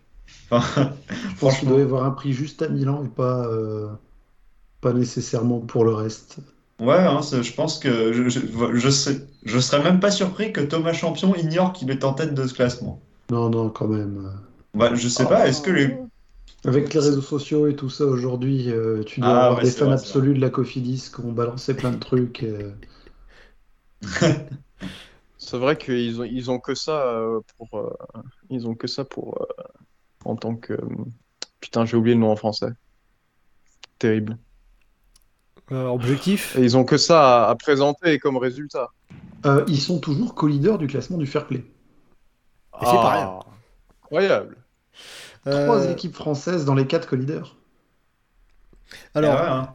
Ah oui, On a- on a des mauvais apparemment, résultats, mais au moins on les acquiert champion a dit en interview qu'il le visait. Je- je ah le bah voilà. Donc il est au courant, Ah. c'est très bien. Voilà. Euh, Alors, S'il le vise, euh, il aura pas de problème à le défendre mercredi. Ok, bon bah ça va, alors il va le gagner. Euh, voilà. Alors, Raphaël, je suis allé me pencher dans le règlement euh, en anglais. Alors, du coup, je ne sais pas si c'est le bon règlement, puisqu'il y a des différences entre l'anglais et l'italien. Mais donc, euh, alors, ça précise que euh, pour une attaque de maximum 10 coureurs, euh, sur au moins 5 km. Et. Euh, sur le nombre de kilomètres euh, parcourus en tête de la course, d'après sur preuve de radio tour et des communiqués officiels. Et c'est tout. Pas de. Je vois... Enfin, en tout cas, dans ce règlement en, ang- en anglais, je ne vois pas indiqué de, de temps particulier euh, pris sur le, sur le peloton. faut juste que ça a peut-être changé. euh, à- Avant, il y avait, euh, avant c'était la minute et Mm. 20 coureurs euh, faut juste que les. Donc, faut juste que les- modifié. Voilà, faut juste que l'échappée de maximum 10 coureurs euh, soit devant le peloton pour au moins 5 km. Ce qui fait donc déjà marqué donc 5 points. Euh, voilà, et donc, euh.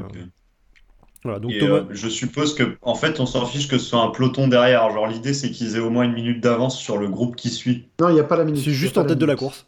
Ah Il y a ok, il plus y a même plus ça. Genre par exemple, par exemple s'il n'y a pas de peloton, par exemple Chris Froome sur le Giro 2018, il a marqué 80 points pour le classement de la Fouga, je suppose. Oui, oui. Ouais, ok. Parce que en fait, c'est ça, c'est une sacrée usine à gaz, hein, quand même ce classement. Ah bah c'est les classements italiens, hein, que veux-tu? Euh, C'est bon, des usines à gaz romantiques.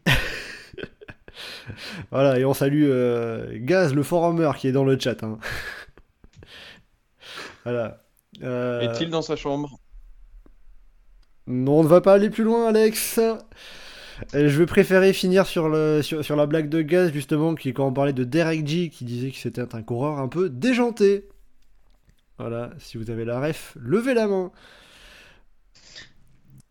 Voilà, on, on va donc, avec tout ça, euh, finir dans la bonne humeur et euh, avec toute la Eh tête. ben, on va espérer du coup qu'il va pas se trouer dans cette dernière semaine.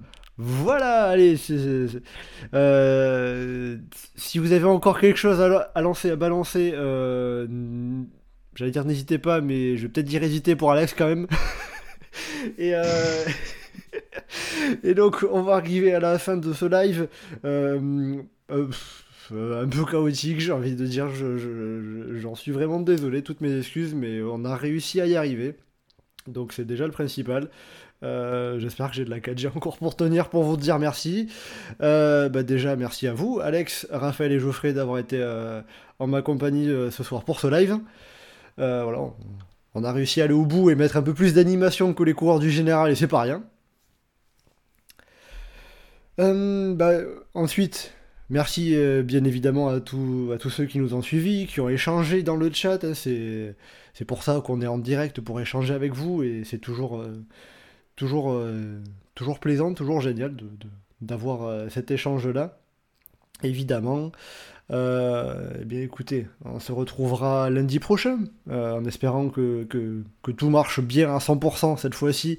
Euh, la semaine prochaine, j'avais eu des problèmes de micro, maintenant c'est problème de connexion. Qu'est-ce que, va être la, qu'est-ce que ça va être la, semaine prochaine? Je vais toucher du bois, que ça soit pas un problème de voix. Donc voilà, on se retrouvera donc lundi prochain pour le live de fin de Giro. On débriefera la victoire de qui Eh bien on verra, on verra la réponse cette semaine. On vous fera suivre bien évidemment toutes ces étapes euh, en live tweet sur le compte Twitter du groupe Eto, euh, le groupe Eto. Euh, et donc en attendant le prochain live chasse patate lundi prochain, eh bien, je vous fais mon petit laïus de fin classique, habituel évidemment. Vous pouvez nous retrouver sur le site et le forum du groupe Eto, legroupeeto.fr, ainsi que sur nos différents réseaux sociaux, Twitter, Facebook et Instagram. N'hésitez pas à commenter, liker et partager ce podcast. Merci beaucoup et à bientôt dans Chasse Patate